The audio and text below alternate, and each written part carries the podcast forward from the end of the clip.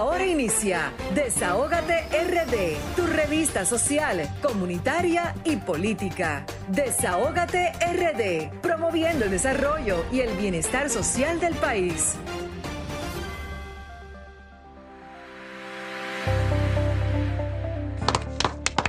Buenas tardes, damas y caballeros. Sean todos y todas bienvenidos y bienvenidas a su espacio Desahógate RD por Sol 106.5, la más interactiva, cada sábado de 5 a 7 de la tarde. Hoy es sábado en pleno ya toque de queda, señores. Todo el mundo se supone que está en sus casas escuchando Desahógate RD. Grisel Sánchez. Buenas tardes, República Dominicana. Muy buenas tardes a nuestra gente de aquí, de allá y de todo el mundo. Desahógate República Dominicana, un programa social, interactivo y político que pone el oído en el corazón del pueblo y es el programa de la voz de los que no tienen voz. Desahógate República Dominicana, una puerta abierta a la parte comunitaria, política y social para que nuestra gente se puedan comunicar siempre con nosotros de 5 a 7 de la noche. Desahógate República Dominicana. Primero, darle las gracias a Dios por estar todos aquí. Buenas tardes, Pablo, Raúl Vianelo y al equipo por cada sábado estar estas dos horas completitas para llevar mucha información a nuestro pueblo dominicano. Eh, primero decirles, darle las gracias a Dios por mantenernos en salud hasta ahora, gracias a Dios. Seguirnos en Sol 106.5, la más interactiva, y a través del streaming en solfm.com y en www.sol106.5 en el apps y también las dos horas completitas en el YouTube de Sol 106.5 también llamarnos a los teléfonos 809-540-165 y al 849-284-0169 y también eh, seguirnos a través de, nuestra plataforma, redes sociales Desahogate República Dominicana, tanto en Twitter, Facebook como Instagram.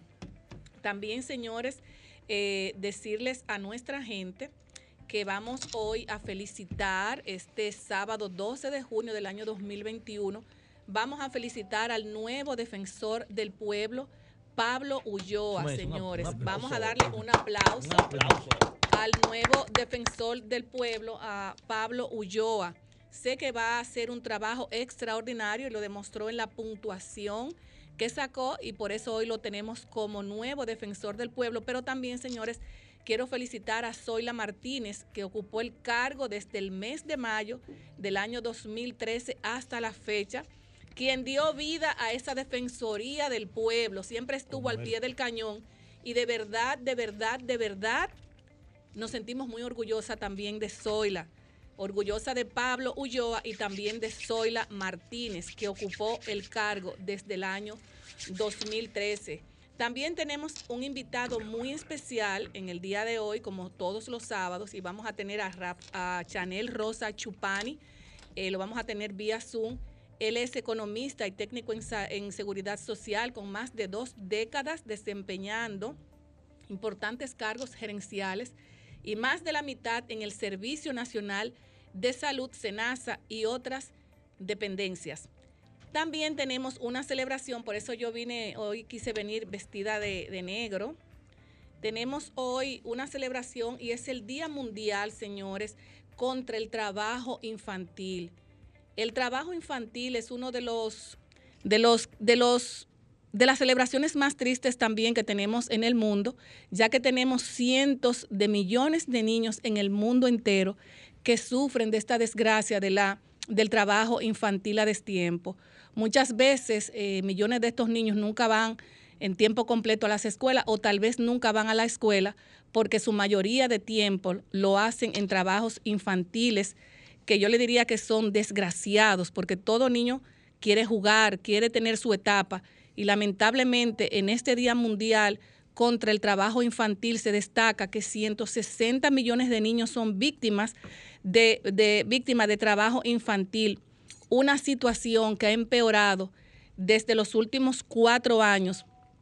Uno de cada diez niños, señores, es obligado y está expuesto al trabajo infantil.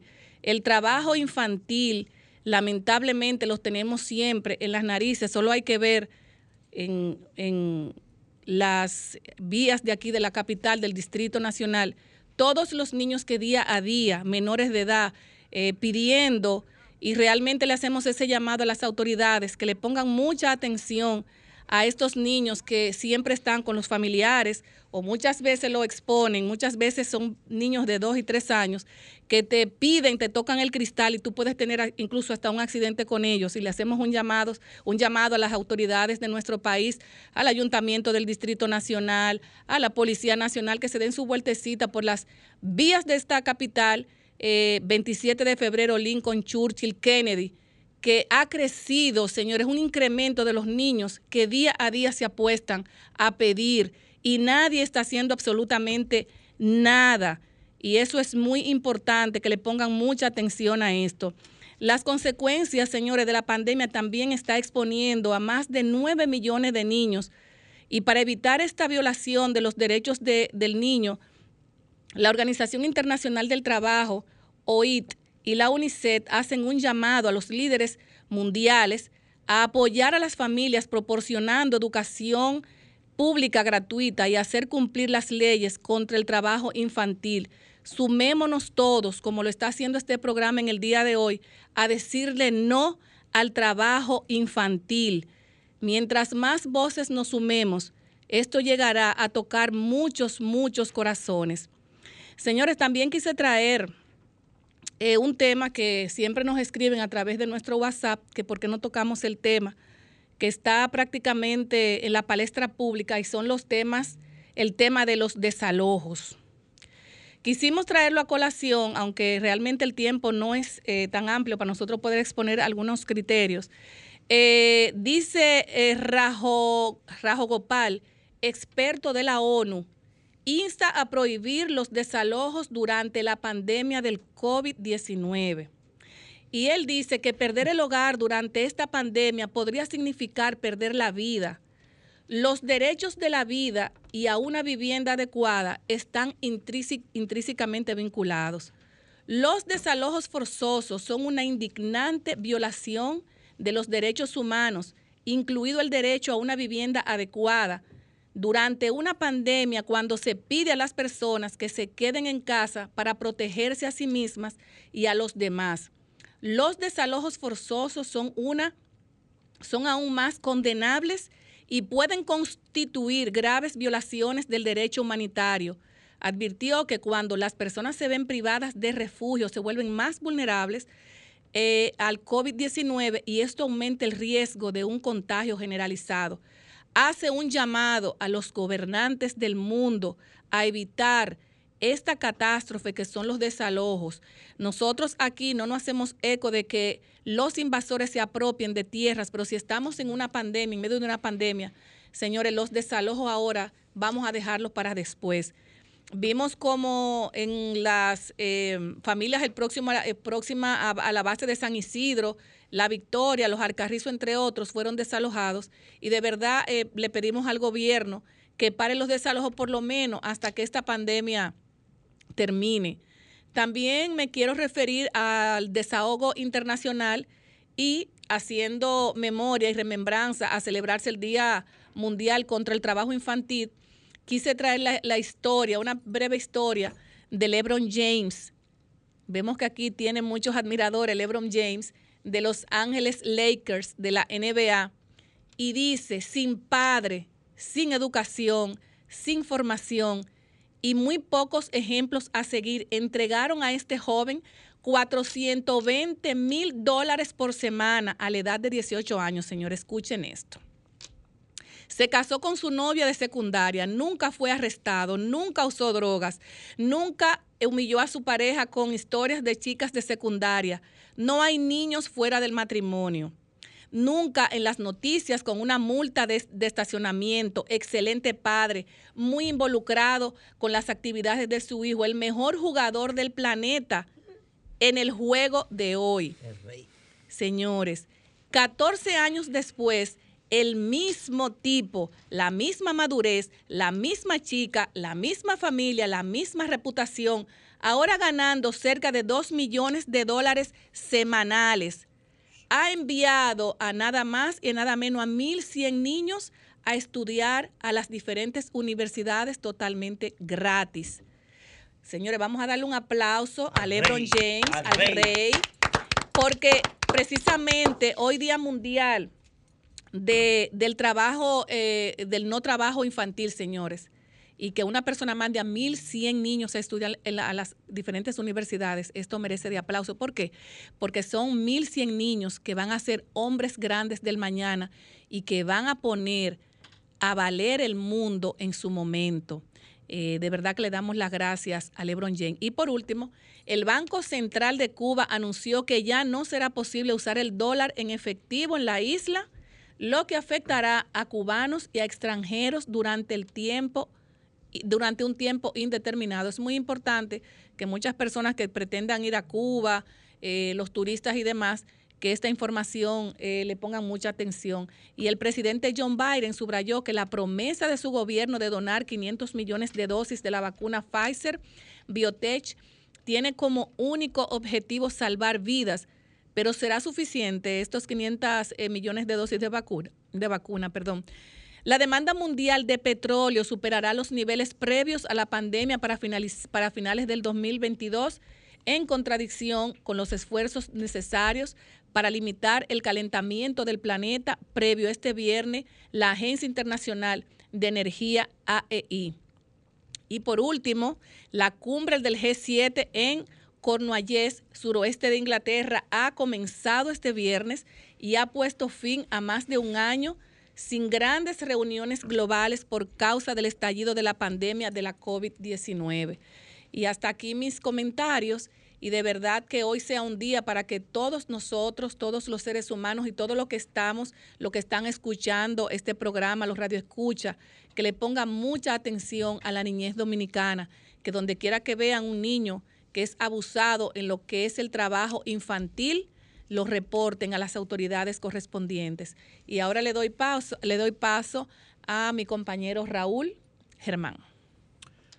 Gracias, muy buenas tardes de nuevo. Hoy es sábado 12 de junio del año 2021 y yo voy a comenzar mi comentario aquí por Sol 106.5 en el Desahoga TRD, tocando una problemática que afecta directamente al municipio de Santo Domingo Oeste, específicamente a la zona de expansión.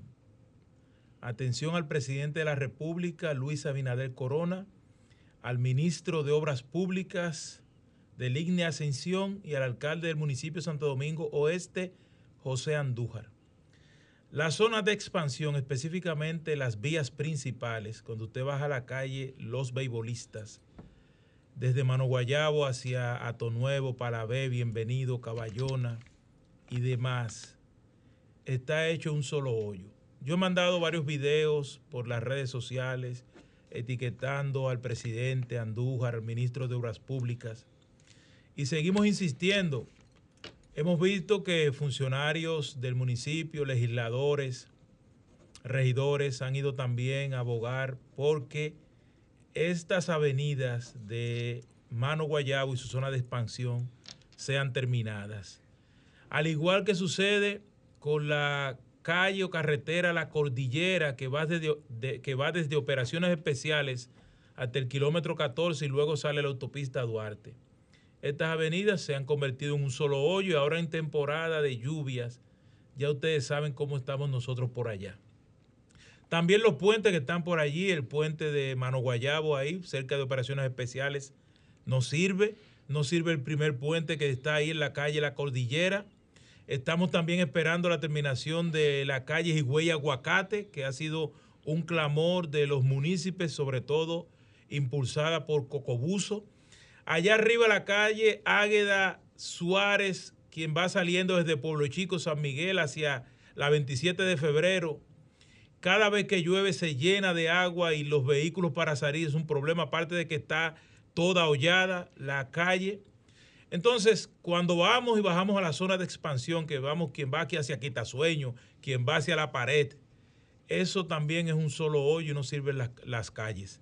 Estamos haciendo un llamado, ya que el presidente de la República, el 14 de febrero, hizo una promesa de que 5 mil, más de 5 mil millones de pesos iban a ser invertidos en el municipio de Santo Domingo Oeste.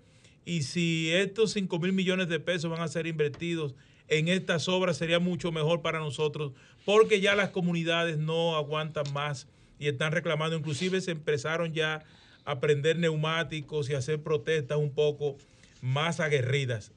Ese es el primer llamado que hacemos.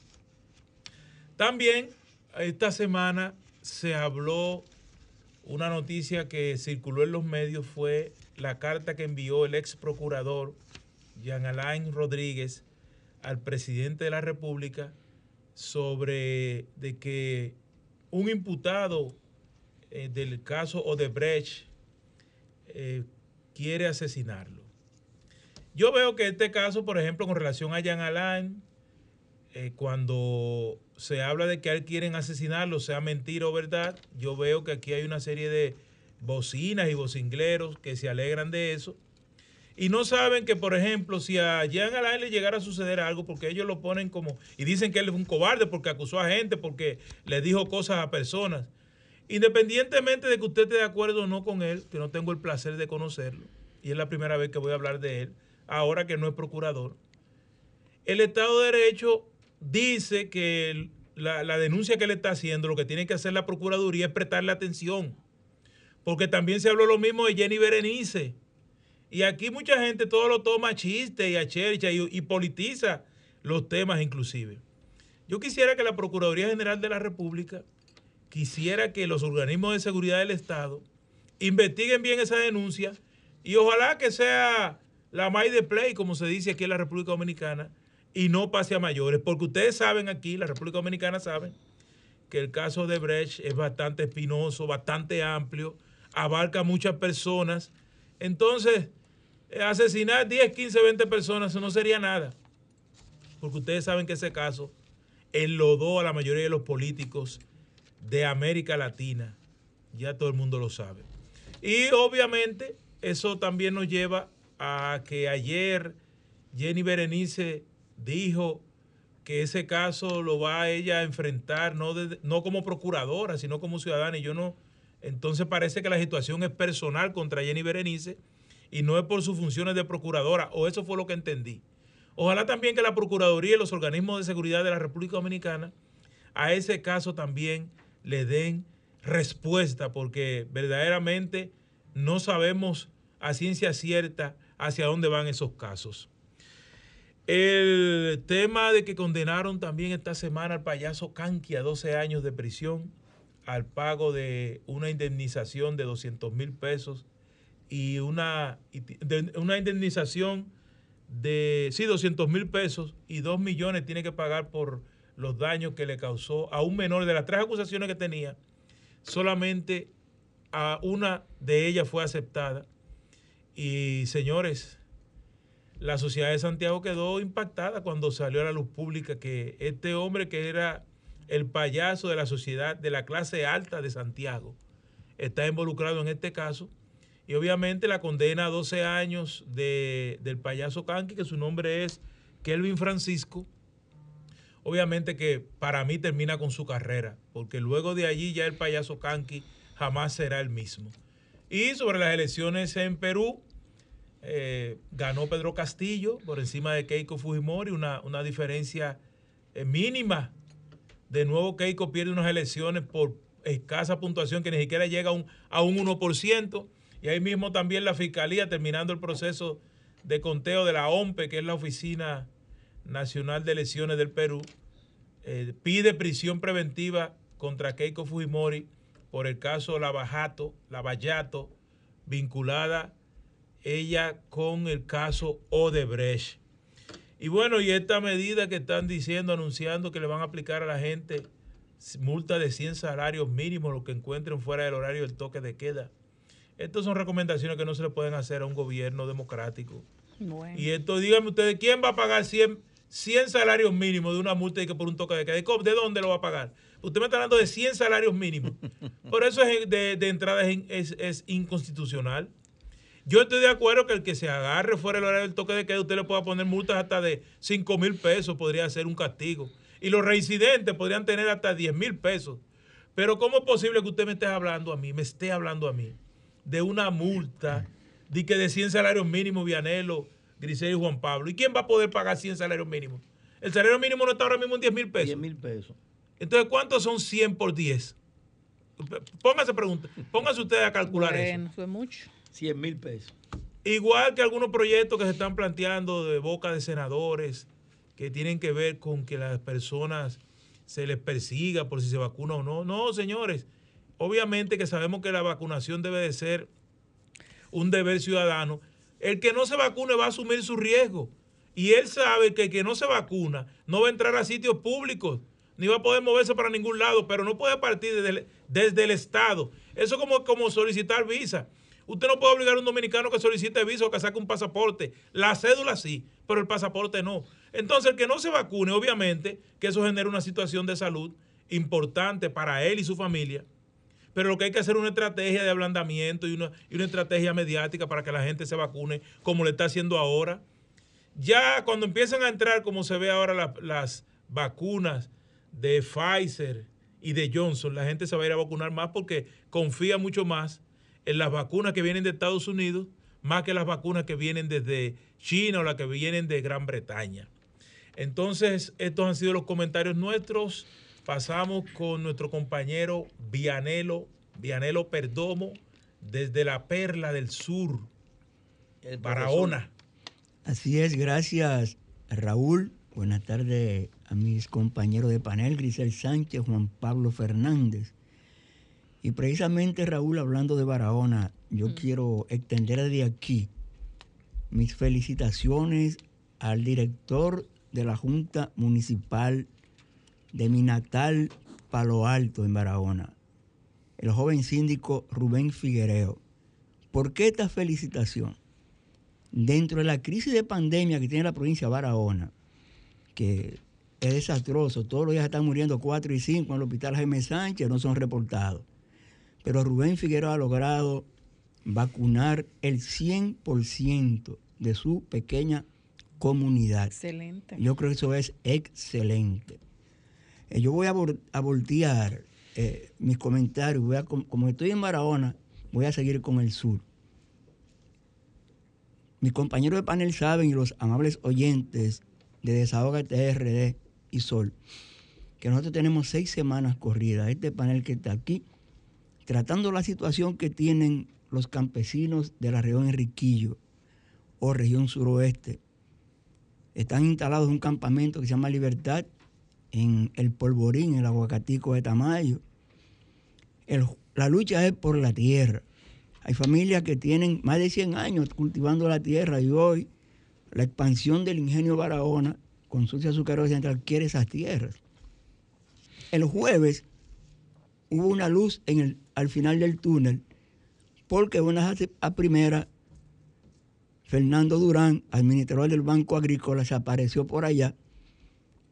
Dice él que con instrucciones del presidente de la República y desde allá llamó al ministro de Agricultura, los dos funcionarios asumieron el compromiso de que unas 10.200 tareas se le iba a conceder financiamiento con el Banco Agrícola para que al fin cultiven las que no están sembradas y mejoren los cultivos existentes.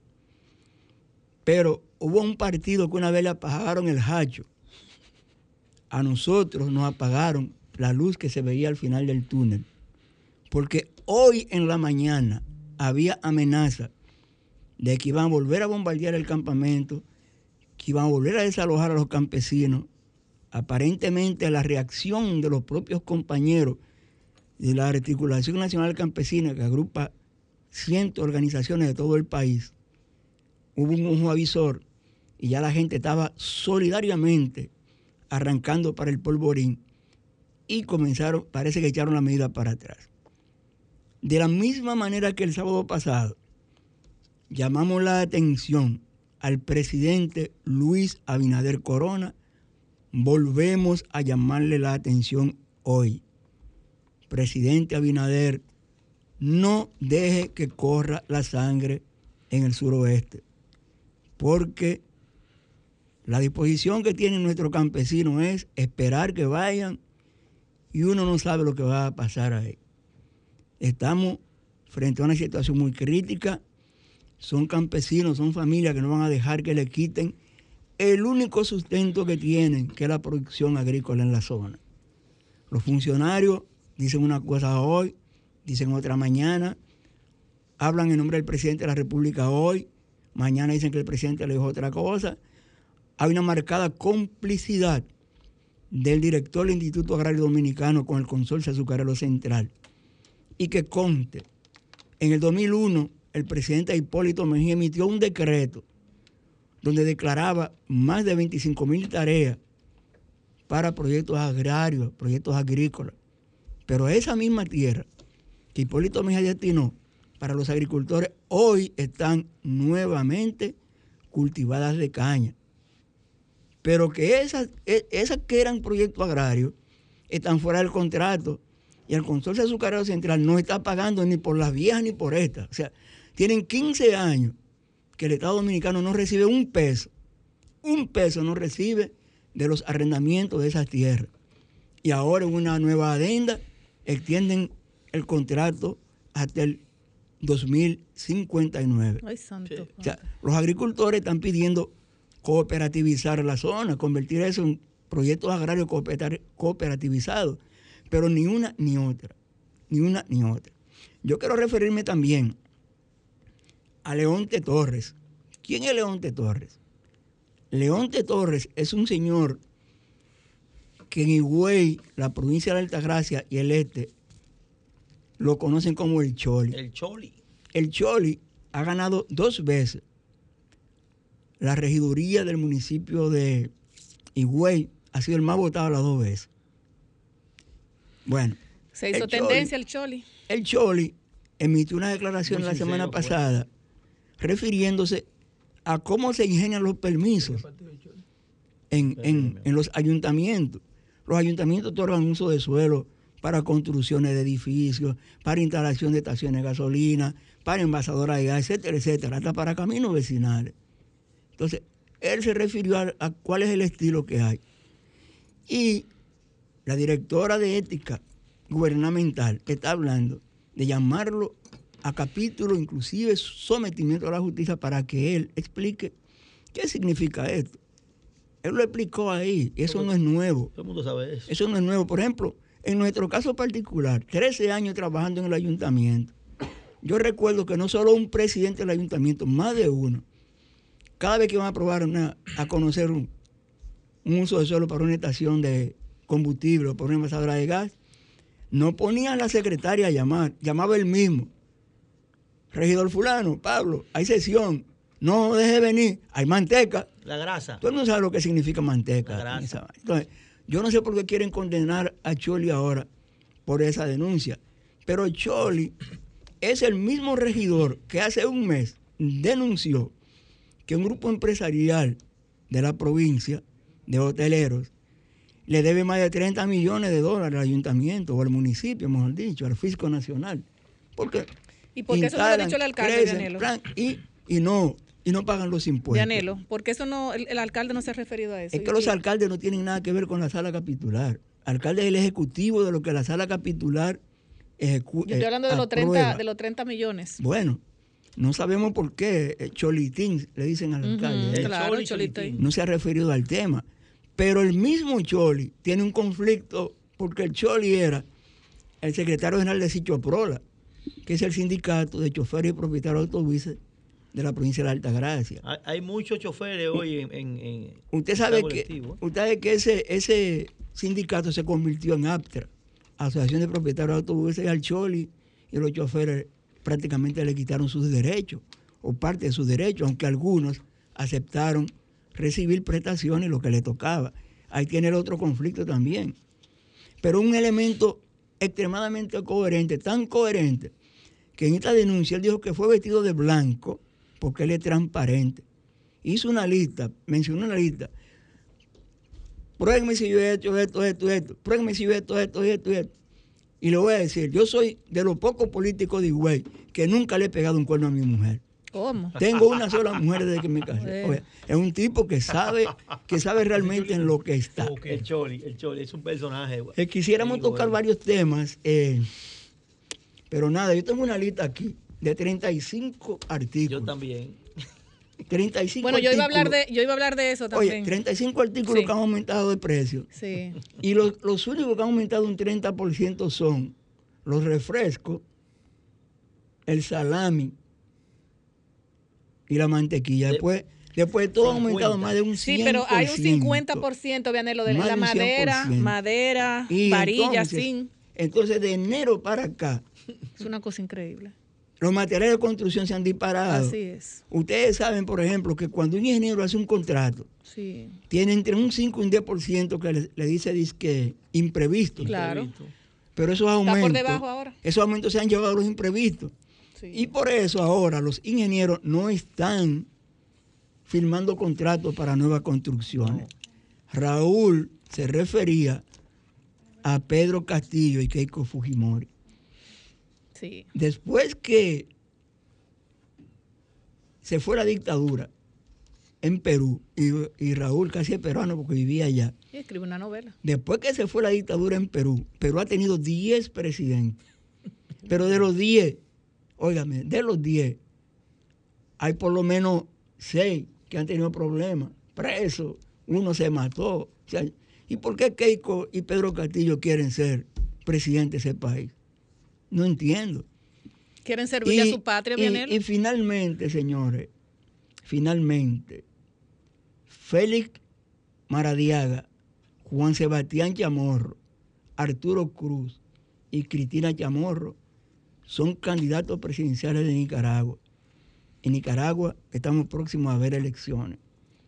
Le estoy quitando mi admiración a Daniel Ortega. Porque un hombre que viene de izquierda, un hombre que viene de la revolución, no debe actuar como está actuando Daniel Ortega. A estos cuatro líderes que acabo de mencionar, los mandaron a tomar presos. Están presos. Son opositores. Así no se gana la voluntad de un pueblo. Yo creo que Daniel Ortega debe revisarse. La OEA tiene reunión el miércoles para tratar ese tema y vamos a ver qué pasa.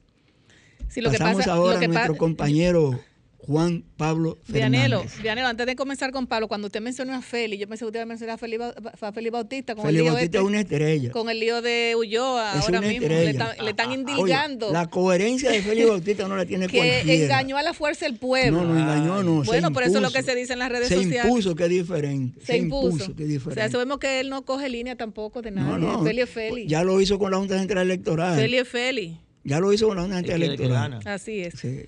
Así es. Vamos ahora, señores, con nuestro compañero Pablo Fernández. Saludos, buenas Adelante, tardes. Pablo. Profesor, ¿Cómo Vianelo. está el barrio, Pablo, y los, Ah. y los aumentos de los precios? Porque a mí me tienen este celular explotado, que qué es lo que vamos a hacer. Yo no sé nada que decir. Raúl y el equipo. Recógeme esa noticia, Pablo. Dime, a ver, ¿cómo están los barrios? Vamos a empezar diciéndole que los productos, bueno, valga la redundancia, ¿verdad? Baldón, una marca reconocida en este país, eh, tuvieron un incremento entre un 10 y un 15%. Esta semana subió todo su producto. Igual que la pasta más famosa de este país, ya todos sabemos cuál es, subió también entre un 10 y un 15%. Y el agua que más se consume en los niños, Sí, la, el agua que se, sí, sabemos esa cuál es. misma agua también subió También. un 10%. Eso por decirle tre- tres productos de todo lo que se consume en la canasta familiar. Y los otros siguen subiendo. Eh, no se sorprenda que el martes, el martes 15 de este mes, el pan se va a vender A 10 pesos. Bueno, mira, hablando de esto, mira lo que me llegó ahora cuando tú entraste. Dicen que comerciantes al borde de la quiebra piden al presidente Abinader que los reciba. Sí, él lo va a recibir. El martes el pan, escuchen bien, pueblo dominicano, el martes el pan que hoy compran a 5 va a costar 10 pesos. va, a Estamos más, cambiando. va a costar más que un plátano. No hay duda de eso. Y los productos siguen subiendo toda la semana. Yo tengo mucha fe en Dios. No sé si llegará hasta ahí el defensor del pueblo, de que inicie a trabajar de una vez porque alguien tiene que defender al pueblo. Eso es pro consumidor. Bueno, el amigo que está en Es pro consumidor, consumidor, pero de- debe, debe también, debe, tien- tienen su- sus, debe haber una, ¿cómo se dice? Debe haber una conexión. Claro, no- Vianelo, pero, venga, que el defensor del pueblo está para defender al pueblo dominicano, No, pues sino que, si no, no. bueno, tiene que tener corresponsabilidad con eso, Vianelo. En ¿Usted el amigo que está en consumidor, No, que todos hicimos, eh, si todos creímos en un principio que las cosas iban a ser diferentes. yo pensé eso también. Hoy en día, eh, será que está preparándose para salir a la calle, pero hoy en día sigue todo igual. Es decir, Al todavía contrario, ha a la aumentado más. fecha, Ha aumentado todavía más. a la fecha. Bueno, no él salió las tres primeras semanas a diferentes puntos. Pero y ahora ya, como que se- Vianelo, como es que, que eso- se esto escondió. 24-7. Esto tiene que ser 24-7. Todavía la fecha no ha visto todavía la primera intervención de ese compañero, de Proconsumidor. No he visto todavía el primer producto de primera necesidad que haya bajado.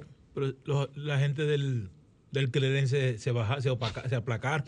ya no se muere la gente por Cleren. El primero. Entonces yo digo el defensor del pueblo porque el nombre es bonito y el pueblo Claro, necesita quien lo defienda. claro que sí. Ante esta eh, eh, ante esta situación donde los productos que más se consumen viven subiendo toda la semana, alguien tiene que meterle la mano. Lo, lo que pasa es, escúchame Juan Pablo, que parece que entonces el defensor del pueblo y pro consumidor como que van por la misma línea, habría que fundir y hacer una sola cuestión. Bueno, sí. Pues como dice Grisela, aunque se habla de derechos fundamentales, pero el defensor del pueblo parece que es el mismo de consumidor y viceversa. El hecho es que el pueblo no tiene que lo defienda. Bueno, pero tenemos un nuevo y defensor. todos hacen, bueno, a eso me refiero, que estoy ansioso de que inicie a trabajar, porque sí hay mucho trabajo que hacer. Porque ¿cómo se justifica que toda la semana suban los productos de primera necesidad? ¿Cómo? Si usted aumentó en marzo 10 pesos a un producto, ¿cómo ahora en junio usted sube 10 pesos de nuevo? Porque no hay un control de, en pro consumidor. Pues dice Pero pro entonces- consumidor. Entonces todo sigue tranquilo y me venden una película de Netflix. La más, la más vista en Netflix, corrupción. Esa es la más vista en Netflix, corrupción. Estamos combatiendo la corrupción, estamos ganando gente presa. Mientras tanto, todos los productos de primera necesidad se siguen disparando, se siguen subiendo y no escucho a nadie hablando sobre el tema. Bueno, el presidente de la República, creo que fue ayer o antes de ayer, habló como que iban a, abrir las exportaciones para que pudieran importar mercancía para abatar los costos. Yo espero que eso funcione. Yo no creo que funcione, pero a lo mejor, a lo mejor es un miedo que le mete a alguien con eso. Y no lo van a bajar, ya aquí no va a bajar el producto, pero por lo menos que lo mantengan. Por lo menos que se mantenga el producto como está. Señores, el aceite, el aceite ha subido más de 14 veces desde marzo a la fecha. Oigan eso, el aceite. Hoy cuesta medio galón de aceite 310 pesos. Cuesta medio galón de aceite. ¿Sabe cuánto costaba? Costaba 150 pesos. 169 pesos costaba. Hoy antes. cuesta 310 lágrimas. Le digo algo, va a subir el lunes. Entonces, ¿a dónde que vamos a llegar y quién es que nos va a defender? Porque yo en realidad me entiendo. Pero hay muchos, muchos que dicen que vamos bien, que estamos creciendo, que estamos avanzando y la gente se muere de hambre. Sí, eso es verdad. Quien no lo, si el- al que no lo mate el COVID, Lo lo, mata el hambre. No hay una peor muerte que el, que el, que el hambre, señores. Y eso es un buen tema Hay una, una que institución. tú has mencionado ahí. Lo bueno de todo eso es que yo voy a rebajar porque si no va a comer, co- a comer pan, no va a comer plátano, No. no va a comer arroz. Hay una no institución que, que- pasta. No. y Ah, el yo agua va a tener que hervir en tu casa porque va a subir el agua también. Uy, yo estoy bien, pues Bueno. voy a rebajar. Hay una institución que desapareció. Desapareció esta mañana yo lo escuchaba. Y es cierto, ¿Cuál es desapareció. esa? Ante esta situación tan difícil, la gente siempre pega la mano amiga del gobierno. Hmm. Y lamentablemente el plan social desapareció en este gobierno. Aparentemente están dedicando a hacer otras funciones. Y yo no me doy cuenta. Y así como yo no me doy cuenta, hay dos o tres millones de dominicanos que tampoco se dan cuenta. Entonces, la comida cara, un desempleo increíble, porque han cancelado muchísima gente y lo anuncian con lujo y detalle. Lo, anuncian con lujo. El día pasado salió ahí, creo que son 3.100 y pico. Es decir, hay 3.100 y pico de empleados menos en el tren, en el tren gubernamental, ¿verdad? Pero hay mucho más dinero gastado. No, la nómina ha crecido exacto, más. La nómina ha que crecido que- por el menos empleado. Exacto, sí. Entonces, no- entonces, no estoy entendiendo. Lo que pasa es, Pablo, que hay una institución que me mostraron ahorita que, por ejemplo, si habían 10 empleados en un departamento Sí. y tú ganabas, por ejemplo, habían 10 en un departamento y tú ganabas, por ejemplo, 20 mil pesos. Ahora hay menos empleados, Ahora hay 5 y ganan 100 mil. pero Pero entonces la nómina pero en se ha mi incrementado. Hay más ahora. Tú ganabas yo 20 y te aumentaron a doble, 80. Ahora hay el doble donde yo trabajo. Exactamente. El Bueno, doble hay, le, di, menos, le, di tres, le di tres compañías y tres productos que subieron. Los combustibles se mantuvieron, gracias a Dios por eso, pero no sirve No de crea que nada. gracias a Dios, porque quien está asumiendo el costo de los combustibles es el gobierno. No entonces eso va en la costilla de no nosotros sirve como de quiera. nada. El Estado. El Estado está dominicano, claro. Entonces, eso no significa el aumento de los precios. nada. ¿En qué se En el, aumento de los precios. No, no sirve en nada. Ah, bueno, sí. Perfecto, está bien. Oh, pero ven acá. Hay una ola de atracos. Fíjense en No, las redes eso- sociales. eso Esta es semana terrible. fue candela. No, eso es terrible. Hay una, bueno, aquí Terrible. lo comentamos, como aquí todo se graba, aquí lo comentamos meses atrás. ¿Qué esperaban? Cuando ustedes cancelan miles de jóvenes que estaban trabajando, que no son jóvenes que van a la escuela, no son santos. Esos muchachos los ponían a trabajar, ¿sabe para qué era? Para que no estuvieran en los bares haciendo nada. Y le pagaban. Bueno, el Ministerio de Obras Públicas tenía un departamento. creó plagas eh, tropicales. Plagas tropicales, que eso era lo que hacía. La emplear a esos, a esos jóvenes para También que no sociales. No, y Sí. la dirección de embellecimiento. Sí, claro que sí. Entonces, ¿qué pasaba Sí, con eso eso? es así. Que esos jóvenes que no son santos, que no iban a la escuela, que estaban en los barrios, Sí, sí, con su mente dañada, entonces tú venías y le consigues un trabajito de 15 mil pesos. Y con mucho amor lo Y hacían con y lo esos 15 mil cuidaban. pesos ese muchacho Sí, sí, le sí. llevaba leche al, al niño, pagaba su piecito y se mantenía con lo otro. Bueno, muchos de esos jóvenes, ¿saben dónde están? La mayoría. Están en el barrio haciendo nada. Y la ola de atraco se va a incrementar porque hay desempleo. Muchísima gente desempleada tienen que vivir, tienen que pagar su casa, no fueron a la escuela, no estudiaron, no tienen una profesión, entonces tienen su mente dañada. Sí, pero con eso tampoco, no- que no entiendan las personas que estamos motivando o No, estamos aquí no estamos refiriéndonos a eso. nada, aquí no estamos sino hablando estamos hablando de una realidad. Ese era el asunto. De una Ahora bien, realidad. Policía Nacional, salgan a hacer su trabajo, mis hijos, si lo dejan. Salgan, porque lamentablemente esto está fuera de control. Hay una muchacha que se hizo famosa en las redes, creo que fue ayer, que decía que en un mes la han atracado dos veces ya. Salió dichosa ella. Aquí hay gente que la atracan toda semana. Ella salió dichosa. Entonces, a la policía le hacemos el llamado de nuevo. De nuevo el llamado. Alcaldía, por favor. Alcaldía del Nacional. Yo no voy a hablar de, los de los 70 barrios que hay. No voy a hablar de eso. Yo me voy a especificar, yo voy a especificar un solo. Uno, yo voy- son 70, un solo. Miren, el alumbrado público es del barrio Las Cañitas. No sirve. Ganamos el presupuesto participativo hace como cuatro años, qué sé yo, no sé.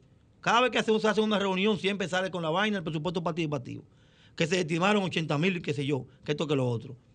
Vayan y pongan la bombilla.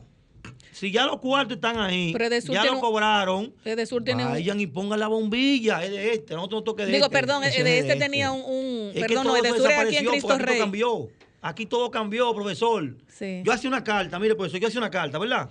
Y esa carta se llevaba de este. Y en una semana mandaban un camión. Pero hace cinco años que Eso hicimos. cambió todo eso. Pero hace cinco años hicimos una reunión allá y, y hubo un. Hicimos, una- una- hicimos un trabajo extraordinario. allá. Claro, son. Una de las Es asociaciones un ganó- alumbrado que hay que darle mantenimiento. Es, es es. una fotocelda o una bombilla, pero con un camión que hay que hacerlo. Entonces, como está el barrio La Cañita, están en todos los barrios. Mira, Digo, los barrios de nosotros, los pobres, porque los barrios de los popis y de la alcaldesa, de la, de la circunscripción donde ellos trabajan, no están así. Entonces nosotros necesitamos que dentro de sus posibilidades vayan en auxilio a esos barrios y le hagan el trabajo de alumbrado. Por lo menos eso. Ya me voy, voy a dejar aquí, déjame ver, voy a dejar aquí 18 ca- temas. 14 temas pendientes. Voy a dejar aquí. Antes Bueno. de irme, antes de irme, antes de irme, espérate que me falta algo. El toque de queda. Estamos en lo mismo.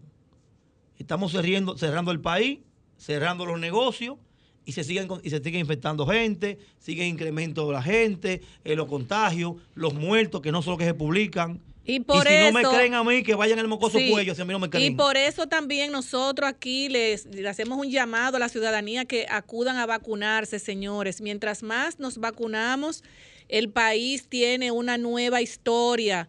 La economía para que pueda fortalecerse, señores. Vamos a vacunarnos. Vacúnate República Dominicana y nos vamos a una pausa y luego volvemos. Lo social, lo actual y lo político. Desahógate RD.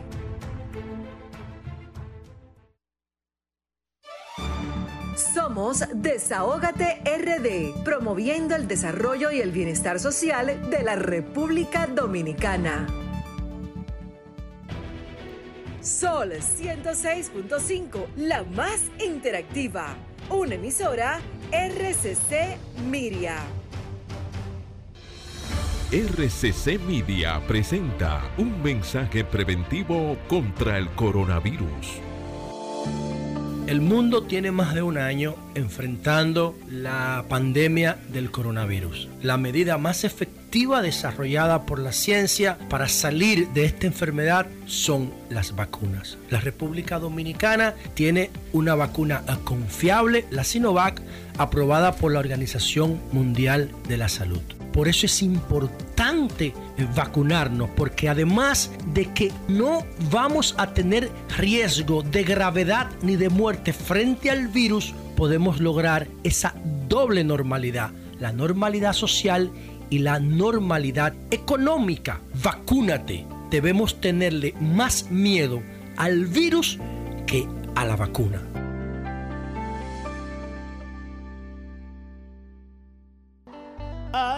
Este lunes 14 de junio, quédate en casa, disfrutando y reviviendo los mejores momentos del Jet Set en una transmisión que no te puedes perder con el cacique de la bachata.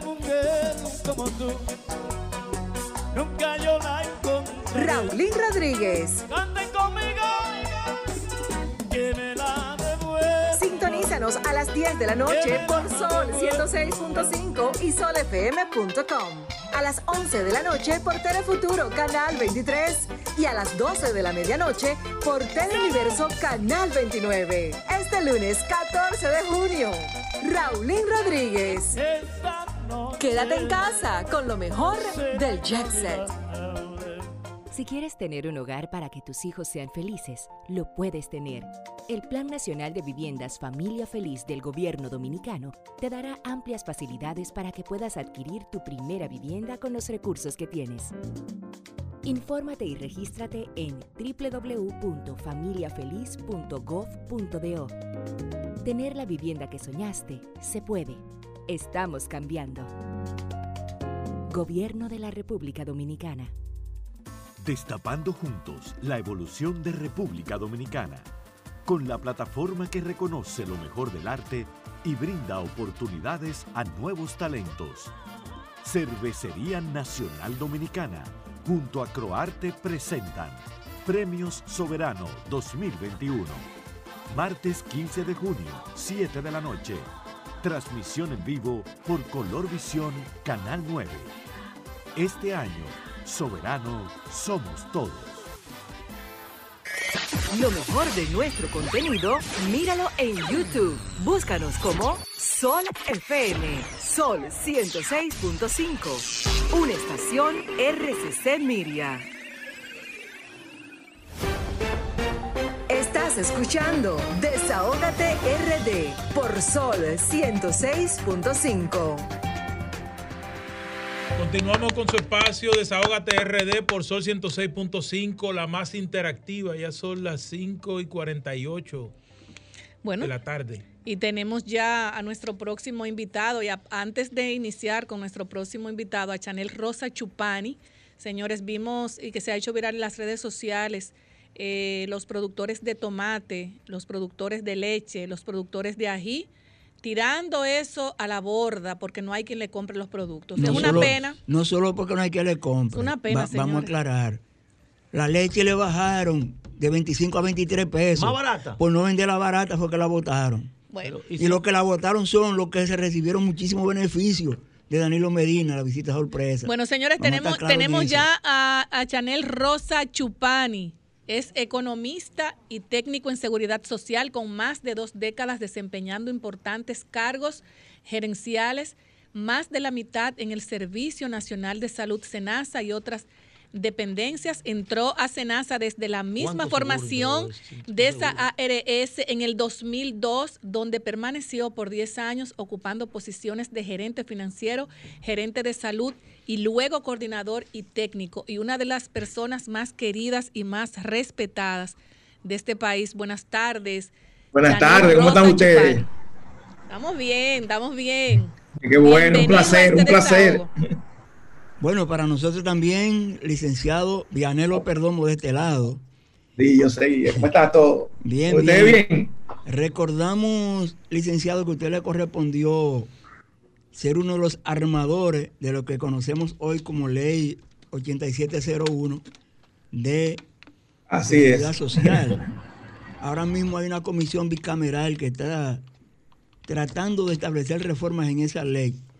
Y nosotros quisiéramos así que a grosso modo usted nos explique cuáles han sido las bondades de esa ley y en una reforma, si a usted le tocare hacer una- algunas recomendaciones, ¿cuáles serían esas recomendaciones? Eh, bueno, eh, sin duda que la ley 8701, como usted bien señala, de seguridad social, ha aportado algunos elementos importantes, sobre todo el, el área de la salud. Hay que recordar que antes de esta ley existir, nosotros no teníamos prácticamente un, una, no teníamos seguridad social, sino teníamos por un lado un seguro social, el antiguo IDSS, que apenas tenía un 7% de cobertura de población, y las famosas eh, igualas médicas, que como ustedes saben también tenían un sin, sin, número de exclusiones.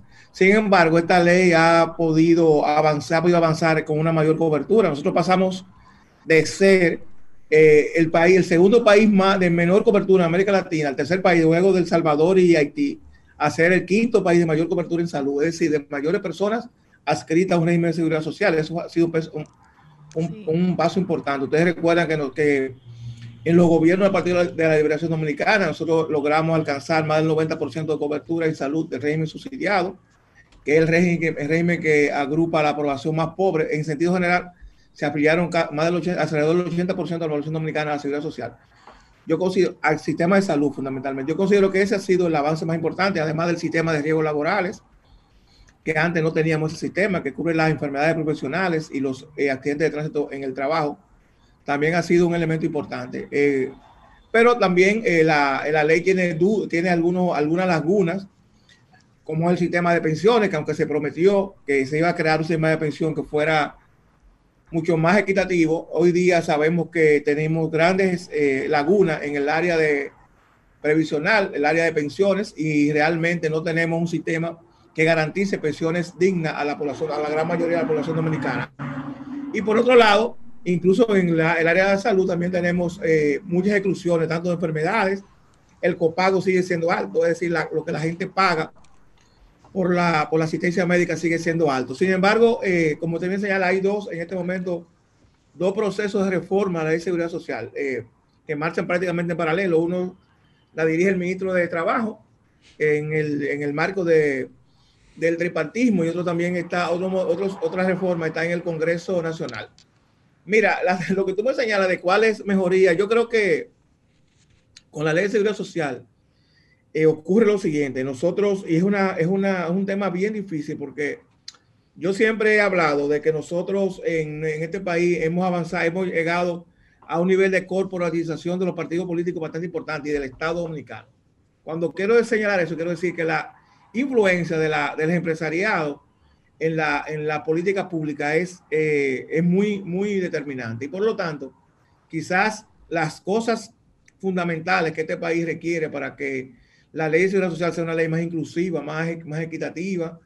Quizás no se pueda lograr en el marco de esta, de esta situación que acabo de describir, de la, de la, de la influencia que tiene la, la, el sector empresariado dentro del marco de la, de la política pública, específicamente en el caso de la seguridad social.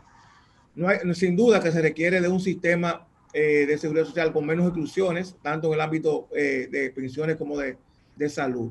Yo creo que ese es el aspecto más importante. Y lo otro en salud es fundamental eh, cómo nosotros logramos un sistema que la gente no tenga que sacar tanto dinero de su bolsillo para cubrir un sistema, una, una, un problema de salud. Ese es un tema todavía que queda pendiente eh, por solucionar. Tenemos, sin embargo, hemos tenido un avance importante de muchas personas, incluida la seguridad social, pero todavía queda el rezago de que esas personas tienen que disponer de recursos de propio y eso es una forma muy inequitativa porque se supone que el que tiene menos recursos entonces no tiene posibilidad de cubrir una enfermedad y ese es el tema, yo creo, nodal, fundamental, que debe resolver el sistema dominicano de seguridad social. Licenciado Raúl Germán de este lado. Raúl, ¿qué tal? ¿Cómo está? Bien, encantado. Cuando el, el, presidente hace unos meses ya anunciaba que dos millones de dominicanos iban a ser sumados o se sumaron a la seguridad social, a, al seguro Senasa. Sí. No, no, no, usted no acaba de decir que casi todo el mundo estaba en la seguridad social. Sí. ¿Qué fue esa? esa no, mira lo que pasó. Que Ustedes saben que con la que con la pandemia muchas personas salieron del régimen contributivo, o sea, perdieron sus empleos y lógicamente se quedaron sin un seguro. Mucha, y hay otra cosa, esa, yo lo dije en su momento, esa decisión vulneró una, un aspecto de la ley. Ustedes saben que la ley divide a la población dominicana en tres segmentos. Los contributivos, que son las personas que trabajan, tienen un trabajo formal en una empresa, que cotizan. Una parte de la cotización la hace el empleador, otra parte la hace el, el empleado. Está el subsidiado y está una población que no está ninguno de esos dos regímenes, que es la población informal. La gente que trabaja por cuenta propia, eh, pequeños empresarios, eh, chiriperos, etcétera, que tienen ingresos, tienen ingresos, pero que ya superan. Entonces, lo que esta decisión que se tomó fue incluir esa parte de la población que la ley establece que va al régimen contributivo subsidiado, reitero, población informal y que finalmente fue incluido en, la, en el régimen eh, subsidiado. Eh, con el tiempo, ustedes verán que esa, esa población va a ir, eh, bueno, una vez se incorporen, podamos salir un poco de este, de este problema y hay una mayor incorporación, nosotros vamos a ver más o menos una parte de esa población que se va a incorporar al régimen contributivo. Mucha de esa población también fue incluida sin que eh, le correspondiera por ley estar en ese, en ese, en ese, en ese régimen. Yo conozco personas que ni siquiera saben todavía que están incluidos esos dos millones de personas. Pero bueno, eh, fue una política, una decisión de política pública se tomó en ese momento, pero eh, sabemos que tiene esa laguna. Es importante. tenemos ahora mismo un nuevo toque de queda. Un nuevo toque de queda que tiene a todo el mundo prácticamente de nuevo como estábamos antes, trancado. Porque eh, vemos ahora mismo que los comercios eh, siempre son los más afectados, los chiriperos, eh, los pequeños y grandes comerciantes. Y vemos también que tenemos unas alzas de precios exorbitantes y, esto nos preocupa. ¿Qué usted nos puede decir con relación a esto? Eh, ¿Qué puede hacer el gobierno central? En relación al tema del COVID, la situación ahora es muy delicada. ¿Por qué? Pues nosotros estamos quizás en uno de los peores momentos de la pandemia, sin quizás.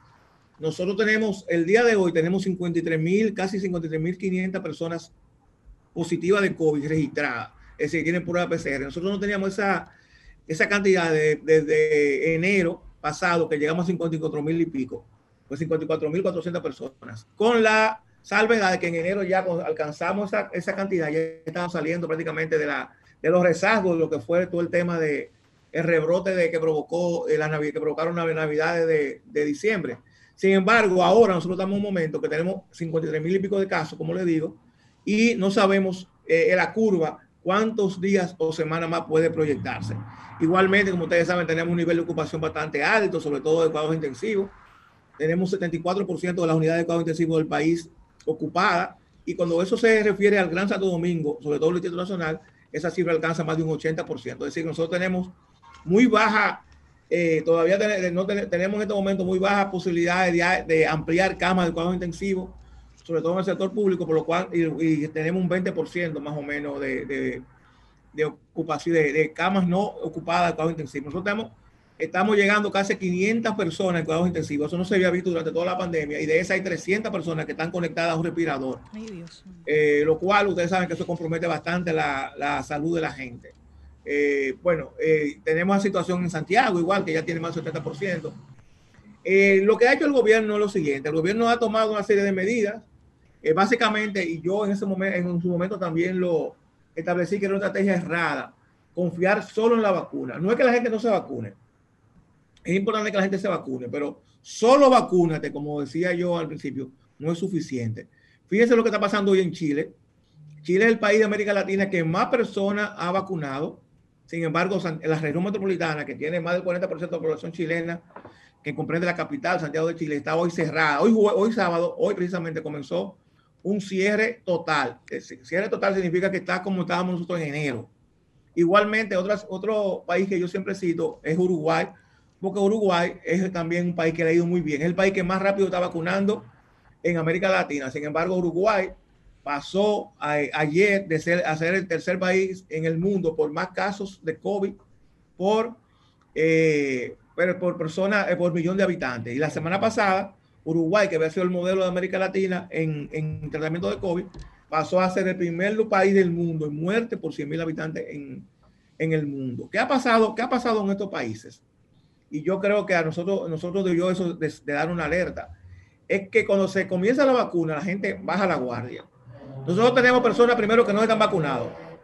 Porque si nosotros decidiéramos vacunarnos todos hoy en el país, todo el mundo se vacunara hoy, dentro de 45 días que esa vacuna viene a funcionar. O sea, el proceso de, de, inmunidad viene en, ese momento. Hay gente que tiene una sola dosis que todavía no está eh, totalmente inmunizado. Hay gente que tiene dos dosis y que le faltan una semana, dos semanas. Entonces, eh, lo que ha pasado en otros países, y yo creo que la experiencia nuestra también en ese sentido, es que se hay una, baja la guardia. Pero eso tú tienes que complementar con otras políticas públicas, que yo creo que a nosotros a eso nos ha faltado. ¿Cuáles son esas políticas públicas? Además del toque de queda, pero es algo más también. Yo creo que hay que darle una visión más epidemiológica al tema del COVID. Cuando digo epidemiológica, ¿a qué me refiero? Nosotros tenemos, miren señores, para citarle un ejemplo, nosotros tenemos la ciudad, creo que tiene más alta tasa de positividad ahora mismo es Barahona. Sin embargo, eh, yo veo al, senador de Barahona, a, a, una diputada del Partido de la Liberación Dominicana hoy en día, eh, que tienen varios días clamando para que se vaya en auxilio de esa, de esa provincia, que es una provincia pequeña, o sea, un lugar más o menos pequeño, que no es el Gran Santo Domingo, que tú puedes hacer un cerco epidemiológico. Ustedes recuerdan que eso se, hizo varias veces aquí, se hizo en, en abril, en creo que abril o mayo del año pasado, en San Francisco Macorís, que era, era, era el epicentro de la pandemia bueno, Barahona, San Juan de la Maguana, el sur, en sentido general, que hasta ahora no habían sido tocados fuertemente por la pandemia, están siendo tocados por la pandemia. Nosotros no tenemos ahora mismo nadie aislado. Esos 53 mil personas que yo le digo a ustedes que tienen COVID, más de 53 mil personas, no sabemos dónde están, si esas personas están en sus casas, si están en, eh, si, si, si salen a la calle a contagiar a personas. Es decir, que yo creo que en ese sentido ha habido, ha faltado una visión más, eh, reitero, de epidemiología, más de control sanitario, más de, eh, de, ese tipo de, de, acciones que también son importantes. Eh, le digo, por ejemplo, Barahona, el caso de Barahona, que es un caso dramático, el caso de San Juan de la Maguana, que también tiene más de 20% de positividad, la provincia de Altagracia, a pesar de que ayer las autoridades decían que el polo, polo turístico no había sido afectado, pero la provincia de Altagracia es una de las cinco o seis provincias del país que tiene más positividad en este momento. Es decir, que en ese sentido la situación es complicada. Yo entiendo también lo del toque de queda. Nosotros todos estamos cansados del toque de queda. Todos estamos cansados de una de esta situación que ya tenemos más de un año. Sin embargo, fíjense cómo muchos países todavía recurren a este mecanismo porque el, el COVID es una es una es un virus de transmisión y mientras más la gente transita, mientras más la gente se agrupa, mientras más la gente eh, tiene visibilidad en las calles, eso, mucha mayor posibilidad de contagio. Por supuesto, yo creo que también ha habido otro problema, es que nosotros hemos mandado, sobre todo desde el Estado, una visión de normalidad, de que todo está normal y si, todo, y si sentimos que esa normalidad, esa normalidad se contagia en, toda la población. Y eso hace también mucho más difícil el control de la, de la, de la enfermedad, del virus. Eh, por lo tanto, yo siempre miro los países que hasta este momento han tenido mejores eh, comportamientos y veo la situación como le decía, muy delicada. Colombia, eh, Bogotá, eh, tú sabes que tuvo casi un mes bajo cuarentena total, igualmente Buenos Aires y gran parte de Argentina. Es decir, que, que ojalá que la situación actual no nos lleve a nosotros tomar una medida mucho más drástica, como ustedes señalan, podría destruir más negocios, más empleos, etcétera. Pero sin duda, nosotros estamos en este momento, reitero, en un momento muy delicado de la situación. tenemos eh, una importante cantidad de población dominicana, bueno, un 20% que se tiene una dosis completa ya de vacuna, pero eh, eh, los casos siguen aumentando porque lógicamente hay una parte también que no se ha vacunado, hay una parte que tiene, como le decía, una sola dosis y sobre todo hay gente con dos dosis que se ha contagiado y es bueno señalar, la vacuna disminuye la posibilidad de contagio, pero no la elimina. Lo que sí disminuye grandemente la posibilidad de muerte o la posibilidad de que una persona con la enfermedad pueda caer en unidad de cuidado intensivo y ahí es mucho más difícil la recuperación. Licenciado, Pablo Fernández de este lado. ¿Qué tal? ¿Cómo te va? Yo quiero aprovechar la oportunidad para darle las gracias. Gracias por tanto seguro que usted regaló en esos barrios pobres de la circunstancia número 3. Es decir, no tenía todavía el, no, es decir, ahora aprovecho para hacerle ese presente porque sé que se hizo un trabajo con el corazón. Gracias, No sé de dónde sacaron que faltaban tanta gente, porque en esos barrios. No, pues te digo porque, porque se incluyeron personas que no correspondían al régimen subsidiado. O sea, personas, yo te conozco, yo conozco personas que viven inclusive, eh, personas de clase media alta, que fueron incluidos como subsidiados, eh, por la razón de que en ese momento esa persona no tenía un empleo o no lo necesitaba, porque no, no, no, todo el que no tiene un empleo, no todo el que no tiene una nómina, no es que, no, no es que lo necesita. Hay gente que no necesita un empleo y lo que hizo fue que se cargaron esa, esa base de datos, se cargó al régimen subsidiado. Pero a mí me ha tocado, a mí me ha tocado eh, ir a, lugares muy, muy, muy vulnerables y lo primero que nosotros le preguntamos si tiene su cédula de, identidad electoral y si tiene su seguro. Tiene su cédula y a la vez tiene su seguro. A nosotros nos llena de satisfacción porque cuando ya una persona que tú quieres hacerle una ayuda puntual y tiene su seguro, pues ya estamos empezando por la salud, que es lo más importante. Y eso es muy importante para un país, que sus ciudadanos tengan un seguro médico. Y eso es De verdad que eso es de las cosas loables que hay que aplaudirle a Eh, Pero cualquier es importante gobierno. recalcar que en los, gobiernos pasados eh, se, se, eh, afilió el 80% a la población dominicana.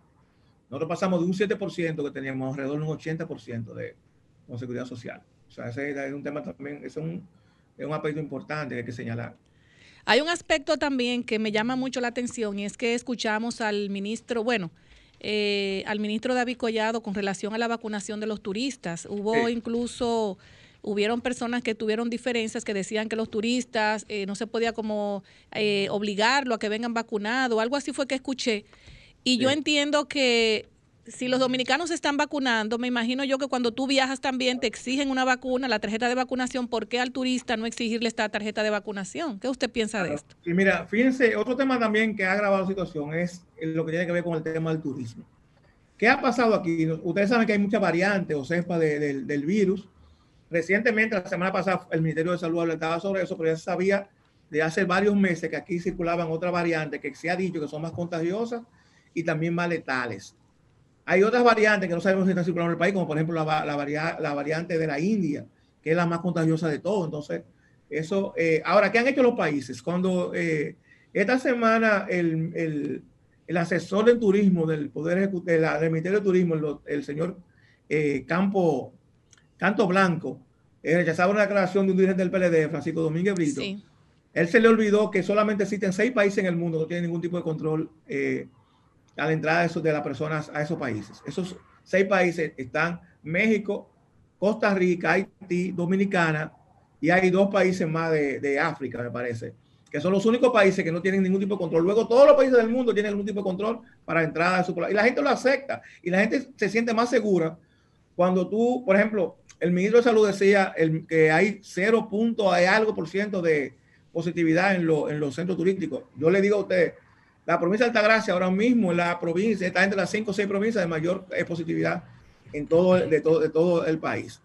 Por lo cual, la variante, o sea, pero además tú mandas un mensaje equivocado. Tú le dices a la gente, bueno, lo que vive aquí tenemos que cerrarlo, pero el que llega eh, puede entrar libremente.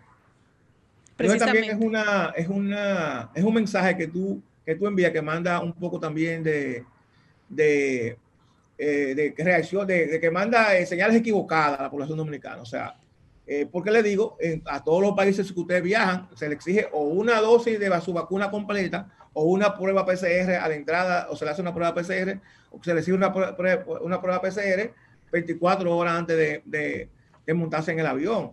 Igualmente pasa con la frontera. Nosotros tenemos, miren, ahora mismo, eh, Haití siempre se decía, bueno, ¿qué pasa en Haití? Que en Haití no ha llegado el virus. Bueno, ahora mismo en Haití tenemos, eh, hay muchos casos, muchísimos casos. Sin embargo, eh, no hay medidas sanitarias en la, en la frontera, en los puertos también, porque no solamente son las embarcaciones, sino también, no solamente son los aviones, sino también los puertos. Es decir, que todas esas medidas que yo les he a ustedes anteriormente, que son de carácter epidemiológica, sanitaria, eh, que el Ministerio de Salud debería, debería aplicar, eh, porque lo otro, ampliar cama y dejar que la gente se enferme, miren, eso tiene, eso, eso es, eso también es una, es una medida que puede tomar un país, pero eso tiene un alto costo en, en vida. Yo le acabo de decir, miren, eh, Uruguay, eh, que es el país que más rápido vacuna en América Latina, Uruguay en estos momentos es el segundo país con más casos por millón de habitantes del mundo y es el tercer país de más mortalidad del mundo. O sea, ellos han tenido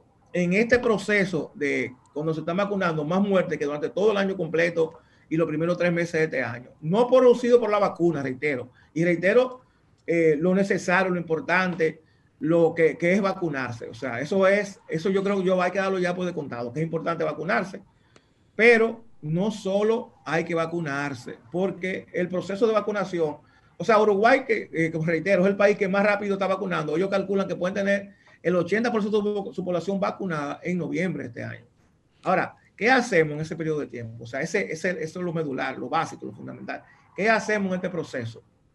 Vamos a dejar a la gente eh, que se sigue enfermando. Hay que actualizar los casos de fallecidos. O sea, el Ministerio de Salud Pública esta semana ya lo admitió que tiene un retraso importante de personas fallecidas.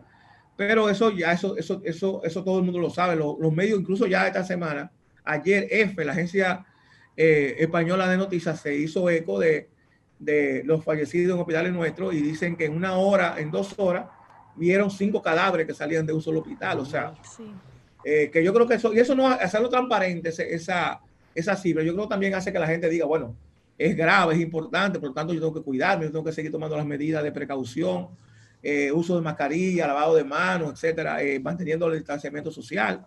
Pero yo creo que no actualizar esas cifras, sea porque, sea, porque sea, una, sea una política exprofeso, sea por un problema de, de tardanza, ineficiencia, lo que fuera, yo creo que también eso no contribuye a la, eh, a la transparencia de los datos. Bueno, eh, y, una, y un asunto, licenciado. Antes, cuando comenzó la pandemia en el país, cuando una persona llegaba de viaje, se hablaba de la cuarentena y los hospitales estaban habilitados para eso y eso se continuó eso no puede estar eh, influyendo directamente en el claro, La nueva, por ejemplo, la cepa que llegaron, la nueva, la variante del COVID, lógicamente que entraron por algún lado, porque no había, no, en el país no existía. Eh, quizás ya la cuarentena para viajantes, ya eso quizás sea un tema muy, porque hay otro tema importante que la gente ha perdido un poco el miedo, bastante el miedo, entonces la aplicación de medidas poco rígidas no, son, no es tan fácil, eso yo lo admito, yo no te voy a pedir tampoco que, pero sin embargo, Sí, la, la PCR, la, la prueba de, negativa de COVID, que se pide, o la vacuna. Yo creo que son medidas que pueden tomarse en consideración, no aleatorio como se hace aleatorio, porque yo, eh, yo conozco gente que ha llegado con COVID aquí al país. Sí. O sea, y no hablemos solamente del turista, porque no, es el turista, no solamente el turista que llega al país, también están los dominicanos, están personas que vienen aquí por diferentes razones, o dominicanos que vienen de otros países que tienen una alta circulación comunitaria de, de, la, de la enfermedad del virus. O sea, que yo creo que, que reitero, eh, ese tipo de medida, eh, yo quiero reiterar, nosotros tenemos 53.400 casos positivos con PCR.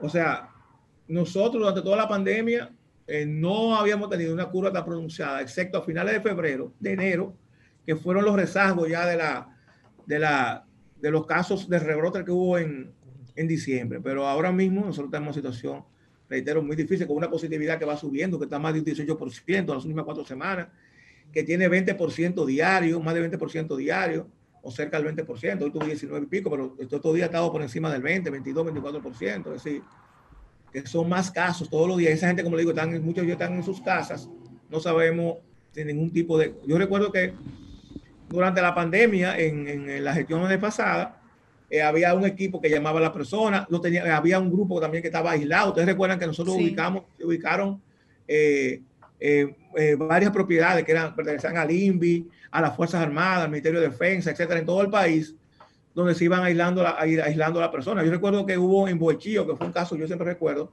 hubo un brote que amenazaba con, con, con infectar toda la, la provincia de San Juan. Sin embargo, se logró controlarse ese brote. Sí, recuerdo porque esas personas se aislaron en un centro de aislamiento que había ahí, que había quedado de una, una infraestructura de una empresa que estaba, había construido una presa. Y la gente se aisló ahí.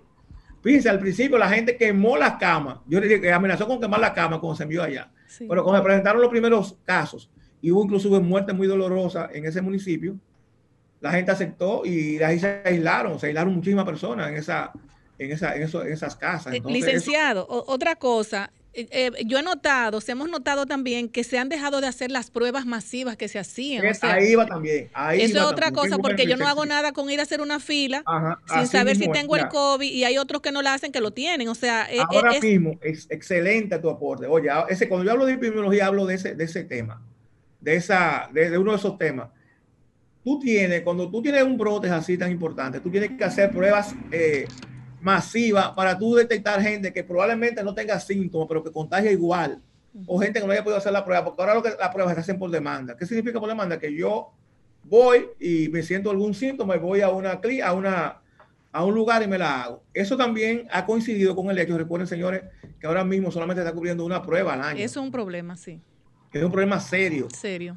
Pero hay una prueba de, para tú hacerte una prueba al año, a esa prueba, tú tienes que hacerte una prueba de antígeno de anticuerpos, que significa buscar 1.600 pesos. Que tú tienes que pagar una, exactamente. Ah, exacto, 1.600 pesos, luego 4.000. Si ya tú agotaste, agotaste esa, para tú saber que tú eres negativo, tienes que buscar 4.000 más. Así es. Yo digo que eso es un negocio y, que me excusen. Eso es un negocio en medio de esta pandemia. Ay, Dios. Un negociazo redondo en medio de esta pandemia, porque hay muchas personas que dicen, pero ¿cómo es posible que antes, por ejemplo, había que hacer pruebas masivas y aquí hay muchos contagios precisamente porque no se están haciendo las pruebas, porque la gente no tiene la cuarto prueba, para la prueba masiva lo que hacen es eso, detectan aquellos casos que no te llegan al hospital, que no te llegan a la- al laboratorio y que te permiten entonces eh, cortar un poco la transmisión eh, comunitaria eh, en la comunidad de, de los casos. Pero solamente haciendo la fila para tú ah, ponerte Ah, la vacuna y te yo. puedes Tú contagiar. puedes llegar positivo negativo a, Pero a la- claro a- que te contagias. al y te, te puede contagiar ahí. Es igual como yo veo hoy también en la fila para las vacunas. O sea, Una eh, cosa mucha increíble. gente aglomerada. Y eso tú puedes co- co- to- tomar la enfermedad en, en la, en la fila. Y después Sí. tú dices, ah, bueno, me dio el COVID, estoy vacunado. Probablemente usted la cogió en la fila o la, o la. Y lo fuerte de esto es que, por ejemplo, si una persona se vacuna por la PCR y adquiere el virus en la fila, esa prueba va a salir negativa. Porque, todavía Porque tiene todavía el virus no está. sí. Claro, para, para, para la carga viral suficiente para que salga nega- positiva. Entonces tú vas a tener ahí un falso negativo. Licenciado, entonces, ¿qué hacer? ¿Cuál sería su recomendación? Bueno, yo ni No, sé. yo lo que, lo que, está- eh, lo que, que lo que considero es que es eso. Nosotros tenemos que volver un poco, reitero, a la, a la epidemiología. Aislamiento de casos, prueba masiva de casos, eh, de prueba masiva en, en las comunidades, en los barrios, eh, Los operativos que desaparecieron. los operativos que, que desaparecieron exactamente.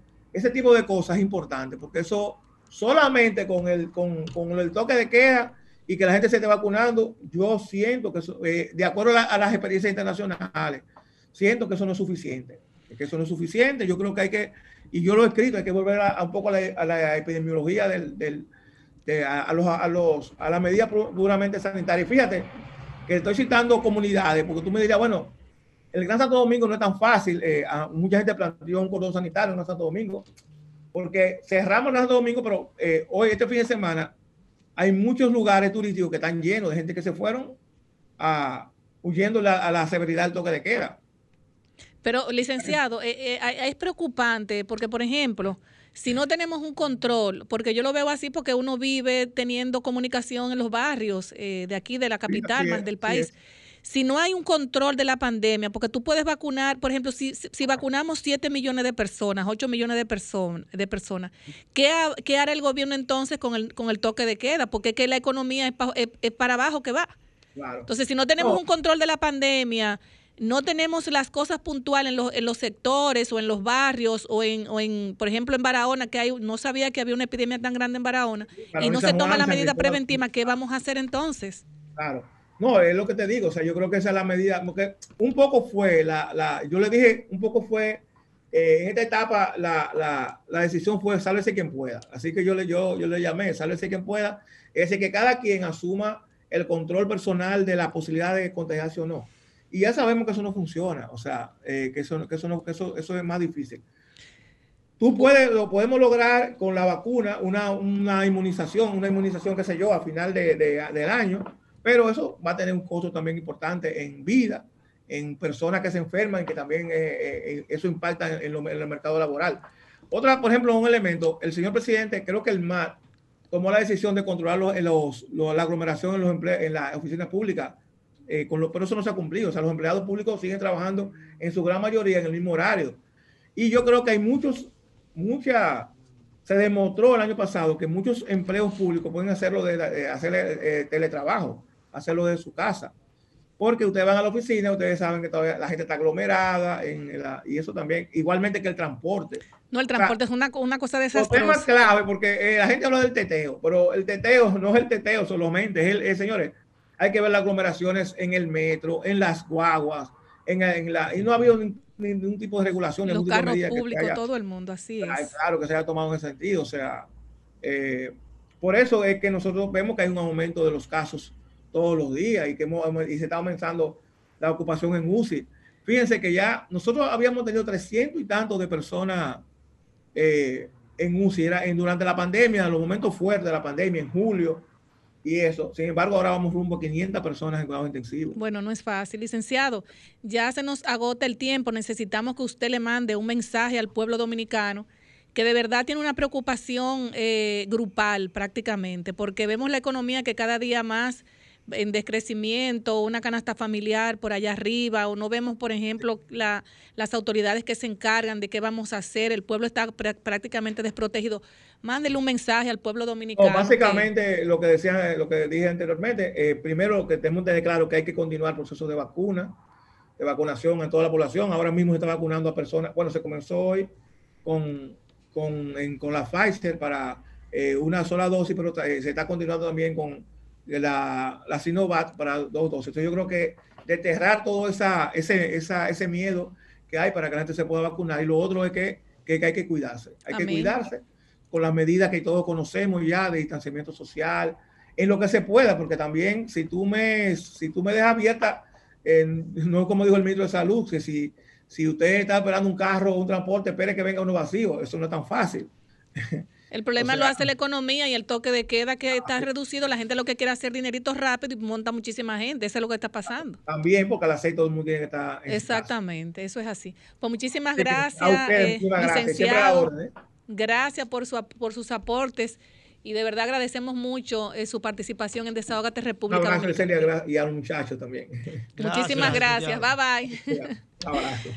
Señores, eh, de verdad que nos vamos a una pausa comercial, pero con esa intervención del licenciado Chanel Rosa Chupani, eh, estamos un poquito como medio asustados, como dice Pablo, pero vamos a seguir vacunándonos, vamos a una pausa comercial.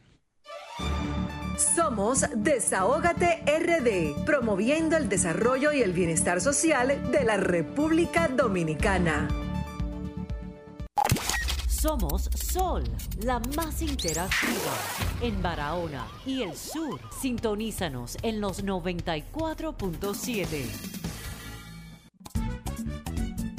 Soy de esta tierra caribe, alma que vive en un tambor, cuerpo de mar y arena que recibe, bailando alegre el señor sol, pedacito de isla azul y verde donde cada corazón es un cantor, terruño encantado que no pierde sus ganas de crecer y ser mejor.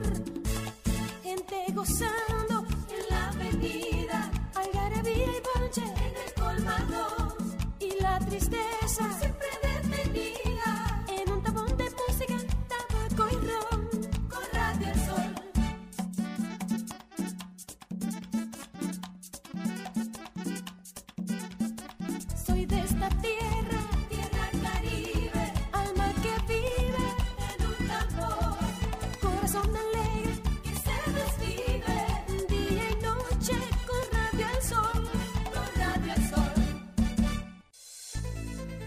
Somos Sol, la más interactiva en el Gran Santo Domingo. Sintonízanos en los 106.5.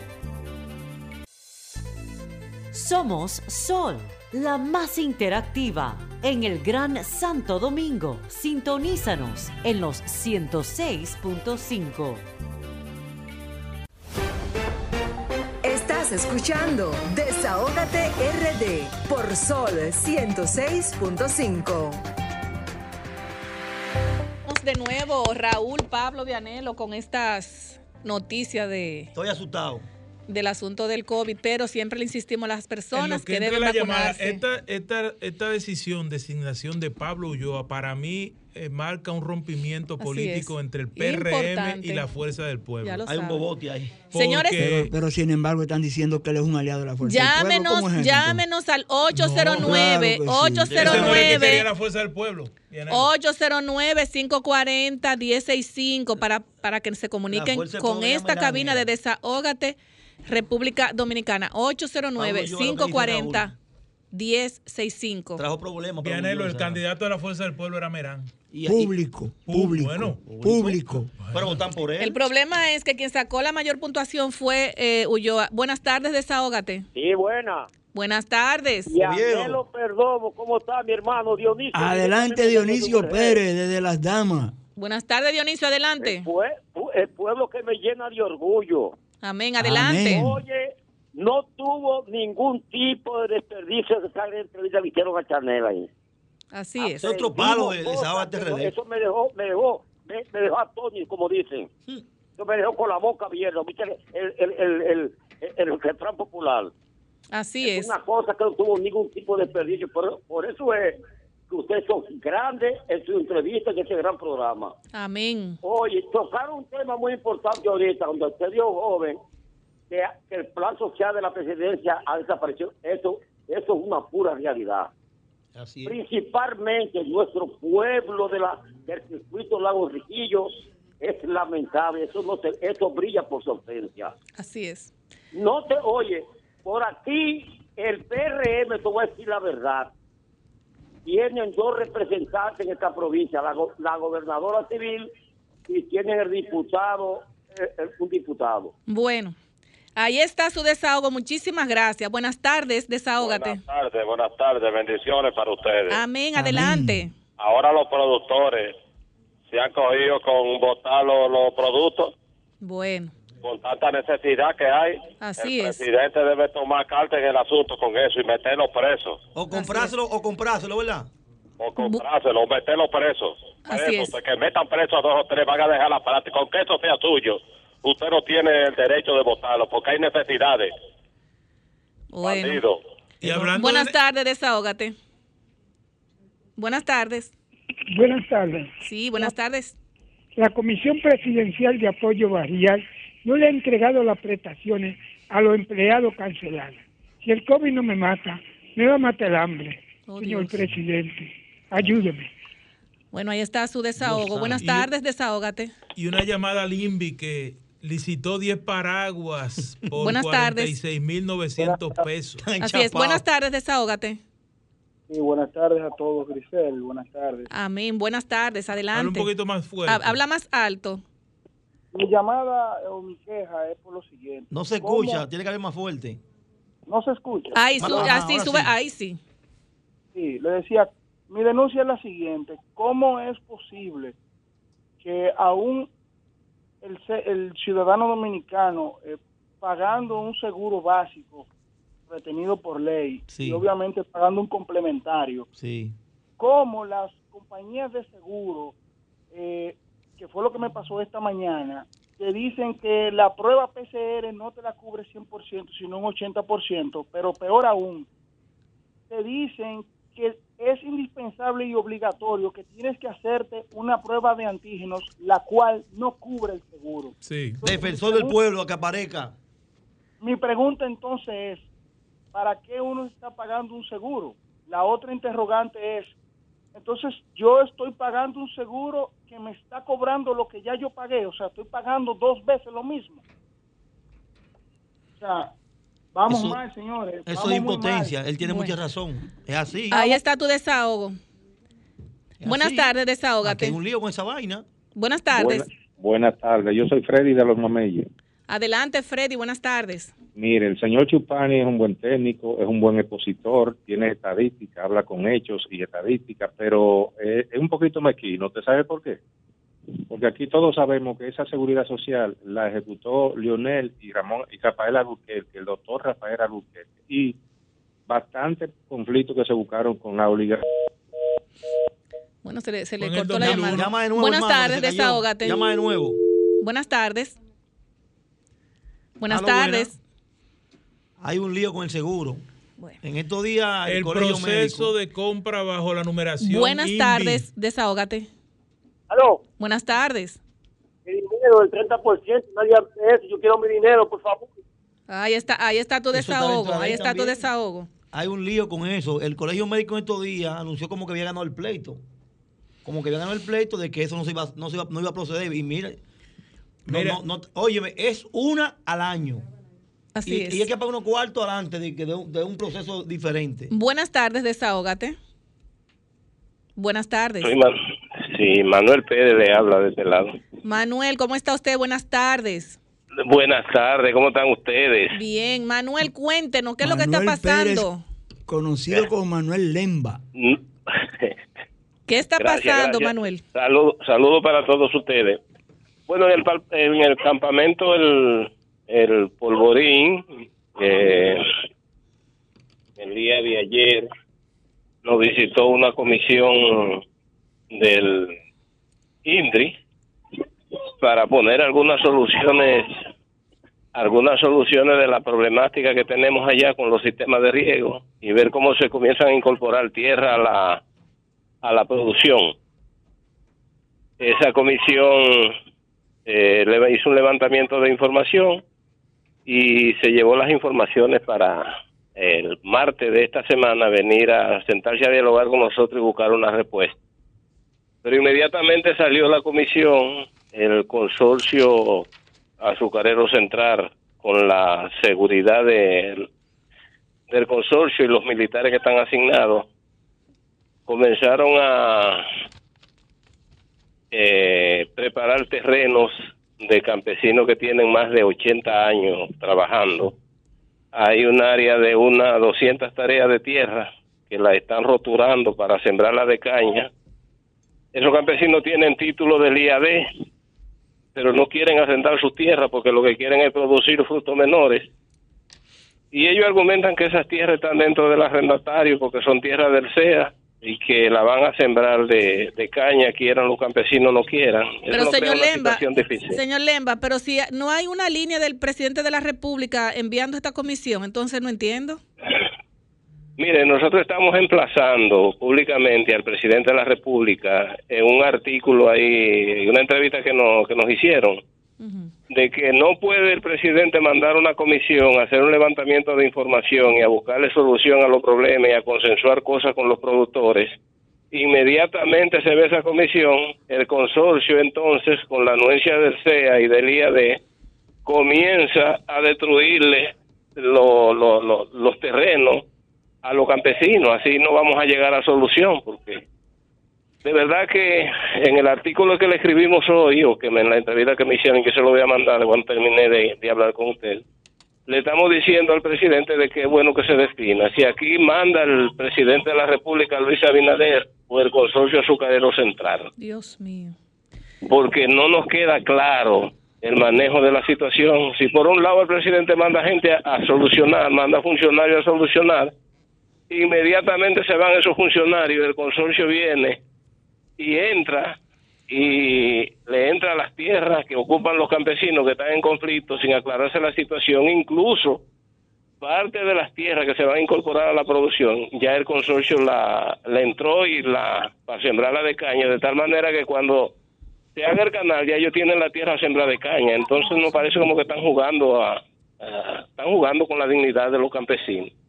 Y ahí no hubo, ahí no hubo una masacre, los campesinos iban ahí a enfrentarse a que lo maten ahí, porque nosotros hemos estado mediando, pero parece que se está apostando, parece que se está apostando a que haya un muerto, y eso es lo que no queremos que pase. Pero si es la consecuencia que hay que pagar para defender el derecho a la tierra, sea o yo, sea cualquier otro, estamos dispuestos a dar la vida. Porque las tierras tienen que ser para sembrar productos agrícolas y no para que haya un consorcio azucarero central que quiera coger todas las tierras de la región ahora para sembrarla de caña. Pues muchísimas gracias, eh, señor Lemba, por sus eh, planteamientos, su desahogo y le hacemos un llamado al presidente de la República para que escuche el clamor de estos agricultores. Buenas tardes, desahógate. ¿Aló? Sí, buenas tardes el 30% me estoy desesperando ya, por favor. No, tiene que aguantar, te tiene que aguantar. Eso está feo, muchacho, ahora. Señores, llamen a los teléfonos 809-540-165 para sus desahogos. Queremos saber cómo está nuestra gente de República Dominicana y del mundo. Buenas tardes, desahógate. Buenas tardes, dama, caballero, lo demás. Buenas tardes, ¿cómo está todo? Wendy del ensanche Quiqueya en Sánchez Quisqueya. Wendy, ¿cómo estás? Bueno, eh, estoy llamando para que el pueblo sepa por quién fue a levantarse a las 5 de la mañana y a votar, con la esperanza de que iba este gobierno a gobernar para los pobres, pero no está gobernando para los pobres, para los ricos y para los empresarios. Por ejemplo, usted me va a decir a mí un gobierno que gobierne para los pobres va a cancelar una mujer embarazada en una institución pública? No, ¿verdad que no? Usted me va a decir a mí que un gobierno que gobierne para los pobres va a cancelar a una persona que le falta un brazo, le falta una pierna. No. Usted me va a decir a mí que un gobierno que gobierne para los pobres va a cancelar a una persona que tenga cáncer terminal. que necesita su seguro médico, necesita su dinero, necesita la mano amiga del gobierno. No, él lo tira para la calle sin un peso, sin, sin, eh, sin, sin seguro médico, ¿eh? sin darle sus prestaciones laborales. ¿eh? Personas ya con trámite de pensión con 70 y 80 años, los tira para la calle sin, eh, eh, eh, sin un peso y no quiere dar sus prestaciones laborales y le quita el seguro médico, que cuando tú vas entrando en edad ahí es que tú necesitas tu seguro médico, cuando tú tienes cáncer, cuando tú estás embarazada. Óyeme, este gobierno es indolente, enemigo de los pobres. Bye bye. Muchas gracias. En el gobierno del cambio. Bueno, Vianelo, parece que Se va a, haber pro- necesita- va a haber problema en el sur, Vianelo. En el gobierno del Bueno, cambio. ¿sabe Es lamentable, es lamentable. Nosotros quisiéramos que el presidente Abinader escuche el clamor de estos agricultores. Yo lo, lo hemos venido diciendo hace varios ¿Sabe qué se necesita en el gobierno del cambio? Que la frase del líder más grande de masa sea una realidad. Yo no creo que el problema de- del sur sea un problema de cambio ni de no cambio. No, no. Hay otras implicaciones Eso se necesita en este gobierno. que tiene cómplice de cinco gobiernos para acá. Bueno, 809, señores, Primero la 540 gente, se necesita este 165. Tenemos las líneas abiertas esperando que nuestra gente se comunique Primero con la Desahógate. Aquí República de Dominicana. Están ahogando al Buenas pobre. tardes, Desahógate. Eso es lo que pasa aquí, que están ahogando al pobre. Buenas tardes. Buenas tardes, Desahógate. Pero no se ha resuelto el problema del geomasacre. Los haitianos siguen con el intento de Oye, qué buen tema ese. Bueno, e- ese es un buen tema, sí. Resulta que dijimos aquí Sí, sí, un que el tema. gobierno de Haití no tiene dinero para un canal de esa naturaleza. Se lo vamos a regalar a nosotros también. No, pero usted sabe de quién es ese canal, ¿eh? De un cuñado del presidente de la República y por mi hermano Martelly. ¿Cómo, cómo para fue? su finca. ¿Cómo Para es? su finca. Para que se lo sepa. estoy hablando. Ah, Bueno, Vianelo, repite esa información que mucha gente no la sabe. ah, bueno. Buenas Los tardes, tienen que Desahógate. leer todos los Eso días. no ¿eh? sabía yo que eso era así. Oye, se me cayó la llamada ahorita. Sí. Tengo para, tengo ya para decirle que la situación que estamos viviendo por aquí es lamentable con respecto al problema haitiano. Oye, yo soy un hombre de edad y nunca en mi vida había visto un canciller que tenga tanta, tan menos gallardía para defender los principios morales de, la migración de este país. Nunca en mi vida había visto, nunca, cada que hace declaraciones nos dejan in- inconclusas. Aquí hace falta un verdadero canciller de la República y un verdadero director de migración para que enfrente la, la problemática haitiana. Oye, Vianelo, van a comer vivos estos negros. estos Hugo Tolentino dice murió. Oye, te lo estoy diciendo hoy. Cuando, vaya, cuando vayamos a levantar la cabeza, vamos a llorar lágrimas de sangre. Te lo estoy diciendo hoy. El problema es un, un asunto serio y las autoridades competentes no es- están haciendo caso omiso. Que la pase bien. Pasaporte en mano. Gracias, Hay hermano. que tener que- pasaporte en mano. Bueno, que ese, aquí. pero sí se sigue continuando la construcción de, de- del Es que, es- canal, es Vianelo. que ese canal lo está construyendo una empresa privada. Recuerde que hace cuatro programas le dije, el gobierno de Haití no tiene dinero para construir un canal como ese. A lo buena. Lo dije en este mismo Sí, programa. buenas tardes, buenas tardes. Lo, lo doloroso de todo eso es que cuando nombraron al canciller, de una vez salen un grupo de gente hablando de la categoría y de patriotismo de ese señor sin conocerlo. Mira lo que mira lo que, que nos han traído. Eh, Este, este país, a la corta o a la larga, va a mantener problemas con los haitianos y va a ser por las autoridades. ¿Por qué cuando Miguel Vargas estaba ahí, eso lo, lo mantuvo a raya? Lo mantuvo porque te- tenía carácter. Este es un pro haitiano y vamos a tener problemas. Gracias, pase buenas tardes. Es así. Se continúa la, la construcción del canal, nadie dice nada.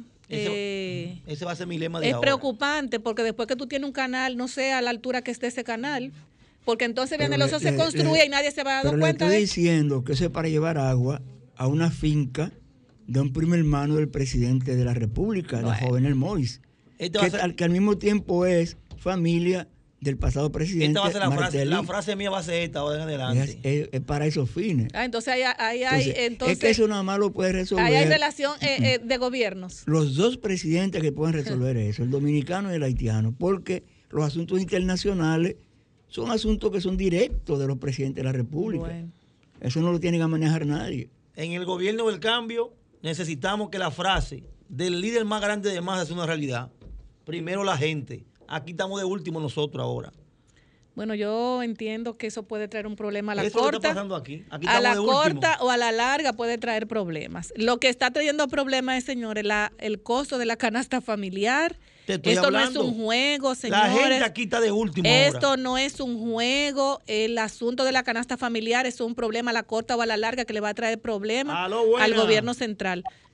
Buenas Aló. tardes. Las ayudas sociales, ¿dónde están, Abinader? Eso desapareció, mi hermano. Bueno, Eso desapareció. Mira, con relación, con relación a las ayudas sociales, que siempre hemos hablado, Eso con relación falta, a los comedores económicos y al plan social del Estado, deberían realmente continuar esas ayudas sociales a las personas que más lo necesitan. Aquí hay personas que están comiendo una vez al día. Aquí estamos bien, licenciada. Este Una vez rico. al día. Aquí tenemos de todo. Realmente no es posible que veamos los productores de tomate, la leche, la ají, No, la no, no la remolacha. botar, al gobierno. Que nos la traigan aquí al desahogo. Nosotros lo al regalamos a, los- a la cuarto en gente. el banco prestado para sembrarlo, ¿verdad? Cuando lo siembran, como no haya mercado, ustedes lo regalan. Así y ustedes es. pagan la dos, yo qué cuarto. Bueno, es muy difícil, es muy difícil la situación por la que está atravesando República Dominicana con relación a la canasta familiar, porque usted va a un supermercado con dos mil pesos eh, y tú traes dos funditas en la mano, pero aparte de los supermercados, los colmados eh, están vendiendo tres o cuatro veces más caro. Porque, si compran caro. ¿qué van bueno, pero está bien, compran caro precisamente, entonces no y si hay... los productores no le hay- aumentan los costos de producción también, ¿qué van bueno, a hacer? eso también, ¿Qué eso, van a hacer? eso también, Vianelo, pero que no hay un control de arriba hacia abajo. ¿Dónde está pro consumidor? ¿Dónde está? Es que aquí hay está? una línea. No, aquí hay una no, línea. Aquí hay ah, algo, mire, yo le voy a decir algo, aquí hay algo que no está bien. Hay algo que a mí no me cuadra. No me cuadra. Están pagando favores. eh. es que no me Por eso están cuadra. callados. Fa- fabriquen varillas, cemento, a ver, a cómo, a cómo está el costo de producción. 30% acaban de decir Y que el aumentó costo- el metro Y el costo de producción, de. Aquí Bueno, están pagando favores. Aquí muchísima pero es lo que, lo que pasa es que si usted no tiene una línea comunicacional estructural para las cosas y el país, usted, por ejemplo, un ministro hace una cosa, el gobierno hace otra. O sea, hágase una revisión. Aquí no hay un háganse una control. revisión de todos los países del mundo y díganme, ¿en qué país han bajado los artículos? Vianelo, lo que ¿Cómo pasa así es, que han bajado? ¿En qué país han bajado de precio los artículos? señores, No, no tienen que bajar, es mantenerlo. 809-540-165. Es mantenerlo. ¿Qué tú entiendes? Los teléfonos del desahogo semanas lo mismo, lo esperando mismo, lo mismo, todas las para lo mismo, aumentando todas las semanas. que se desahoguen con nosotros. Sin empleo. ¿Y ese salario aumentó el salario ya? Aquí no ¿Y aumentó en el qué salario. país ha aumentado el salario? Bueno, por lo tanto. ¿Qué país ha aumentado el salario? Después de la pandemia. Pero mantiene por lo menos. Vianelo, el problema, pandemia. el- oye lo que pasa, oiga lo que pasa, señores.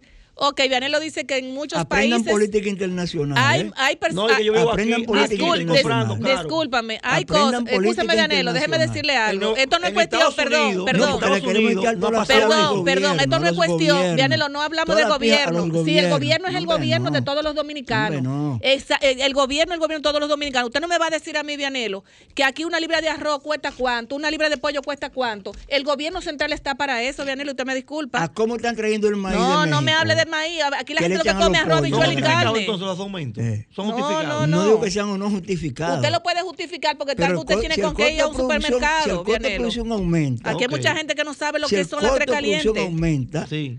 El costo final también ¿Y tiene para que qué aumentar. tenemos las tierras aquí? Vamos a sembrar las tierras de República Dominicana ¿qué que están ávidas de siembra. No hay calendario de siembra ahora ¿Quién mismo, nos espera a Vianelo. nosotros entonces? Profesor, ¿qué nos espera a nosotros? Pero usted está mirando el caso de allá de los aguacaticos. ¿Qué están haciendo con los aguacaticos? Sembrándolo de caña en vez de sembrarlo de plátano, por ejemplo. Si el país se lo vamos a dar empresario, a los ricos, No, porque le es vendimos el fácil. país, ¿qué va, qué va- si, qué va nos lleva- si nos llevamos de que otros países tienen, están aumentando sus precios, pero la capacidad adquisitiva de aquí, aparte del COVID, el desempleo y todo lo demás, la gente aquí está pasando hambre, Vianelo, independientemente. Póngase usted que le suban 10 pesos al pan o que el pan cueste 10, No, pero que la gente tenga el pan poder va a costar 10 pesos adquisitivo. el martes. Ya Raúl dijo que no va a consumir harina. No, pero está bien, pero que la gente tenga poder Hasta pan adquisitivo. ¿Y qué voy a comer? Porque también está caro el plato. Que la gente tenga poder adquisitivo para comprar. Guineito, profesor. No, pero el, pero el guino está carísimo también. Si la gente tiene poder adquisitivo, no importan los aumentos. Si tienen poder adquisitivo. Ahora, estamos en medio de una pandemia. No hay poder adquisitivo. Tienen comida para la desempleados, calle, que- Y la gente no, óyeme, Con esos pongan a funcionar, no, comida y para la vamos calle. a poner a funcionar los planes del Estado. Comedores económico y plan social son las dos instituciones más importantes Yo para no nuestro creo que con comedor económico y plan social se resuelve la crisis que hay. Se resuelve- no lo se creo. resuelve la crisis. No lo creo. Yo no estoy hablando, Vianelo, No escúchame, No Pablo. lo creo. es que usted me Porque- está malinterpretando no en ese sentido. No, yo estoy hablando el de 10% eso. de la familia dominicana, que es lo que se puede beneficiar de una funda, no más de ahí. No. Vianelo, yo- El yo- 10% yo no estoy hablando de eso. ¿Cómo se resolvería el No problema van a que hay? resolver la- el ¿Con qué? ¿Cómo se resuelve? Porque aquí es un tema de precio. Ah, óigame, el problema aquí es de precio. Es que usted sigue ganando lo mismo, ¿verdad? Pero compra más caro. Entonces el dinero que usted tiene le rinde mucho menos, menor. Entonces ese es un tema que hay que, que hay que resolverlo. ¿Cómo resolvemos el tema? ¿Cómo resolvemos Pero, el por tema? ejemplo, tú ganas 5 mil pesos, por ejemplo. No, lo mismo, si vamos a, gente supa- que gana vamos a 10.000 suponer. pesos y compra Y más te caro, ha ¿cómo subido resolvemos y te ha subido la canasta familiar. Tú tienes que pagar de ahí luz, No, es que eso no da agua. para eso. La- no yo da. quiero que me digan cómo podemos nosotros buscar una fórmula para que, que gana 10 mil pesos, que compraba Es que no el- hay el fórmula, no hay- 150, es que no hay fórmula. Que lo compra a 300 ahora. No, hay da fórmula. Buenas tardes, desahógate. Buenas tardes. No se resuelve con el plan social, nada, porque este plan social, cuando empezó la pandemia, venía por aquí, mi amor, y ellos se cogen, ellos iban con el camión lleno y se cogían su funda de ellos. Ah, bueno. Bueno, Ahí, está su desahogo. Allá no le Bueno, dieron. pero por lo menos tuviera los camiones. Sí. ¿A alguien se la daban? Pero miren lo que pasa, no es que no es que el plan social ni los comedores económicos va a resolver, perdón Pablo, perdón, déjame terminar. No es que el plan social, yo lo he dicho, no es que el plan social va a resolver el problema de todos los dominicanos, pero sí resuelve el problema de muchas personas que a diario comen. Por ejemplo, tú le apuestas el plan social, vamos a suponer a- al capotillo. Vamos a, vamos a un ejemplo, los guandules capotillo. Vamos a suponer en San Juan de la Maguana, Barahona, esos lugares de, mucho, de muy escasos recursos. Señores, eso resuelve. Yo recuerdo No que... nada yo, eso le recue- den yo, nada. recue- No yo recuerdo no que eso nada. resolvía, eso se resolvía porque la gente tenía su Vamos plato de comida y si conseguía algo, si conseguía 100 pesos lo compraba para hacer su cena en la noche porque ya tenía la comida segura del, del mediodía de cuatro o cinco muchachos porque eran cinco y seis comidas por familia que te daban. Lo que, ¿Sabes qué pasa aquí? ¿Tú sabes Yo por qué yo me pienso, yo veces? pienso Oye, escúchame, mira porque yo me indigno a veces. Yo soy de un barrio.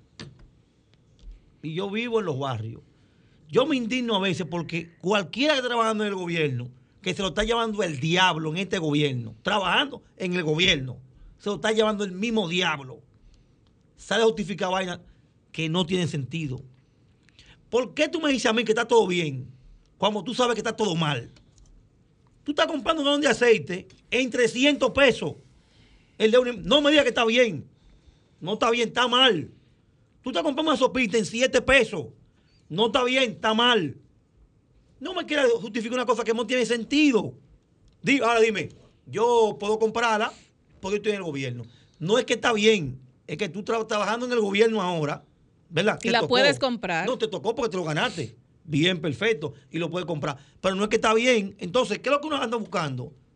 Lo que aquí andamos buscando es una estabilidad. Maestro, estamos igualitos que en el 2000. Igualito, maestro. Toda la semana usted quiere por el mercado, vaya. Suben los precios toda la semana. No es casualidad. El problema no es pandemia. oye lo que pasa, este, este programa Desahógate República Dominicana no es, hoy. no es, por ejemplo, que nosotros venimos aquí a decir las cosas muy lindas, tenemos que decir la realidad del pueblo dominicano, sea cualquier Aló, gobierno buena. que esté. Buenas tardes, Desahógate. Ay, ¿cómo están ustedes? Buenas tardes. Sí, la romana, buenas tardes. Adelante, la romana, ¿cómo estás? Bueno, hija, aquí que que siempre hay apagones, dicen, de, aquí es de este, dicen que, mantenimiento. ¿cómo, es que el, cómo es que el circuito, el Sí, mantenimiento, pero ese circuito eh, eh, siempre tiene hambre y, y nunca, o sea, le, le, lo, le dan lo que él tiene que darle para, para que tengamos luz. Y en estos días está diciendo nuestro No te querido... apures, que es un plan para vender la planta. Eh, eso, eh, lo- en estos días ha estado diciendo nuestro querido Martínez Pozo que eh, en ese acuerdo que se ha hecho ahora con, con la electricidad, que se me olvida el, co- el término, Pacto Eh, eléctrico. el pacto Que eléctrico, debimos haberlo dejado firmado y no lo dejamos firmado. que van, que van, no, pero van, que van a vender la EDE ahora. Es eh, el plan. Sí, entonces tendremos más apagones. Y la, la, la, la, ¿cómo es que se dice? La Corporación Dominicana de Electricidad también, que Y la, eso no la existe, no se eliminaron. llama así. Y miren, para terminar, eh, yo quiero eh, decirle a esa gente que, que gobiernen, que ellos estaban muy apurados en gobernar, que gobiernen para todos y todas, porque ellos se llaman el cambio. Pero cambio de qué? ¿Y saben la reflexión para terminar que yo estaba haciendo y que siempre hago? Que qué pena cuando el pueblo se les pone a decidir y que se deja confundir y que no elige lo mejor. Y siempre cuando eligen a estos gobiernos del PRD, porque este es PRD, hoy PRM, es una desgracia para los dominicanos. Un abrazo. Muchas gracias. Mira, aquí lo que queremos en el país. Buenas tardes, desahógate. Buenas tardes, Grisel. Escuchándolo a ustedes en el programa, eso solamente tiene una solución. ¿Cómo se resuelve todo lo que se está denunciando y todo lo que se está hablando? Sencillo, sacando al PRM del poder. No saben gobernar, hay que sacarlo. Lamentablemente para, para muchos y afortunadamente para otros, la obra de gobierno está ahí. De la administración pasada y de la que está. Entonces, vean ustedes el jurado. Bueno, ahí- ahí está tu desahogo. Muchas gracias. Eh, lo que nosotros queremos es, buenas tardes, desahógate. Aló. Sí, buena. Adelante, buenas tardes. Eh, es una llamada a referirle una corrupción que tiene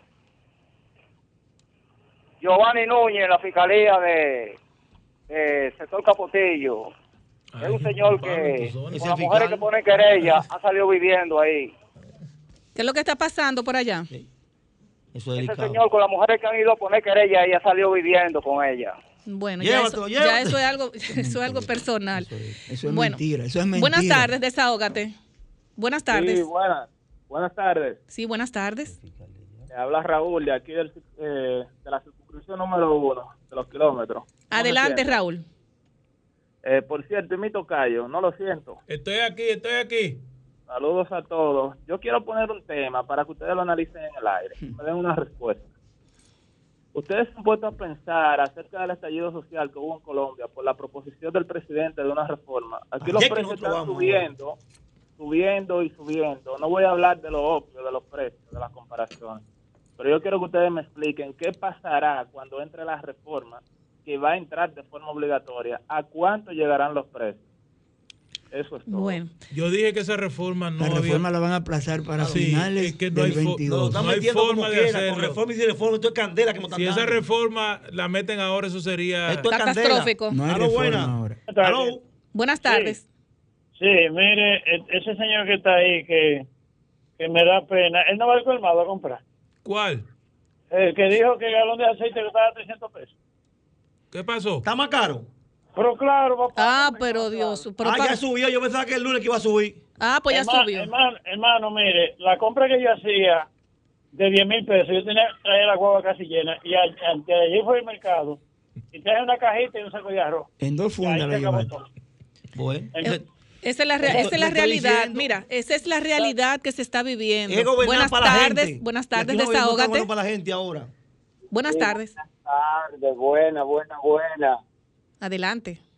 Mire, yo tengo una queja muy fuerte con mi y policía. Yo tengo 25 años renovando ininterrumpidamente. Entonces, yo quiero saber qué piensa el gobierno de las personas que pagamos los impuestos, que no le damos problema al gobierno.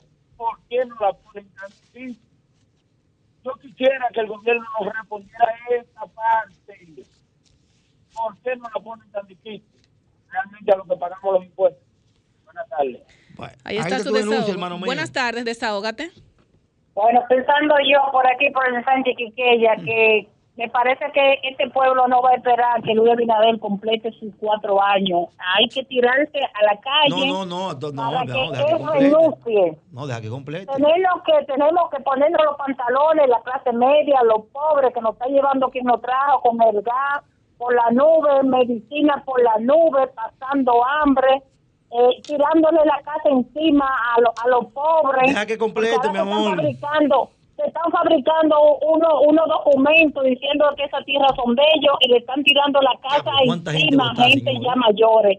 O sea, pueblo dominicano, vamos a ponernos la pila para que pedir la renuncia de Luis Abinader, que se vaya para su casa a No, gobernar. no, bájale algo, tampoco Bueno, así. Eh, yo lo que yo lo que digo, señores, es que miren, eh, un programa como Desahógate República Dominicana insta socialmente a que las personas se comuniquen con nosotros. Nosotros aquí lo que queremos es que nuestro país donde vivimos, el país que amamos, tenga buena estabilidad económica, que el gobierno eh, de Luis Abinader tenga buena estabilidad, Que buena estabilidad gente, económica, que la gente no pase hambre, que la gente esté contenta, que la gente tenga su tres caliente. ¿Por qué? Porque cuando usted tiene una economía activa, no hay delincuencia, la gente está contenta, o sea, una serie de cosas que realmente no, eso es lo que nosotros queremos. Eh, de verdad le hacemos un llamado al presidente de la República, por favor, atención a la canasta familiar, atención a la varilla, al cemento, a los precios. Eso está, señores, que eso está que arde. Eh, gracias, señores, por, por mantener estas dos horas completitas conectados a Desahógate República Dominicana. Nos vemos el próximo sábado, Dios mediante. Vacúnate, RD, vacúnate, para que por favor ese COVID no llegue a enlutar a tu familia. Muy buenas tardes. Sol 106.5, la más interactiva. Una emisora RCC Miria.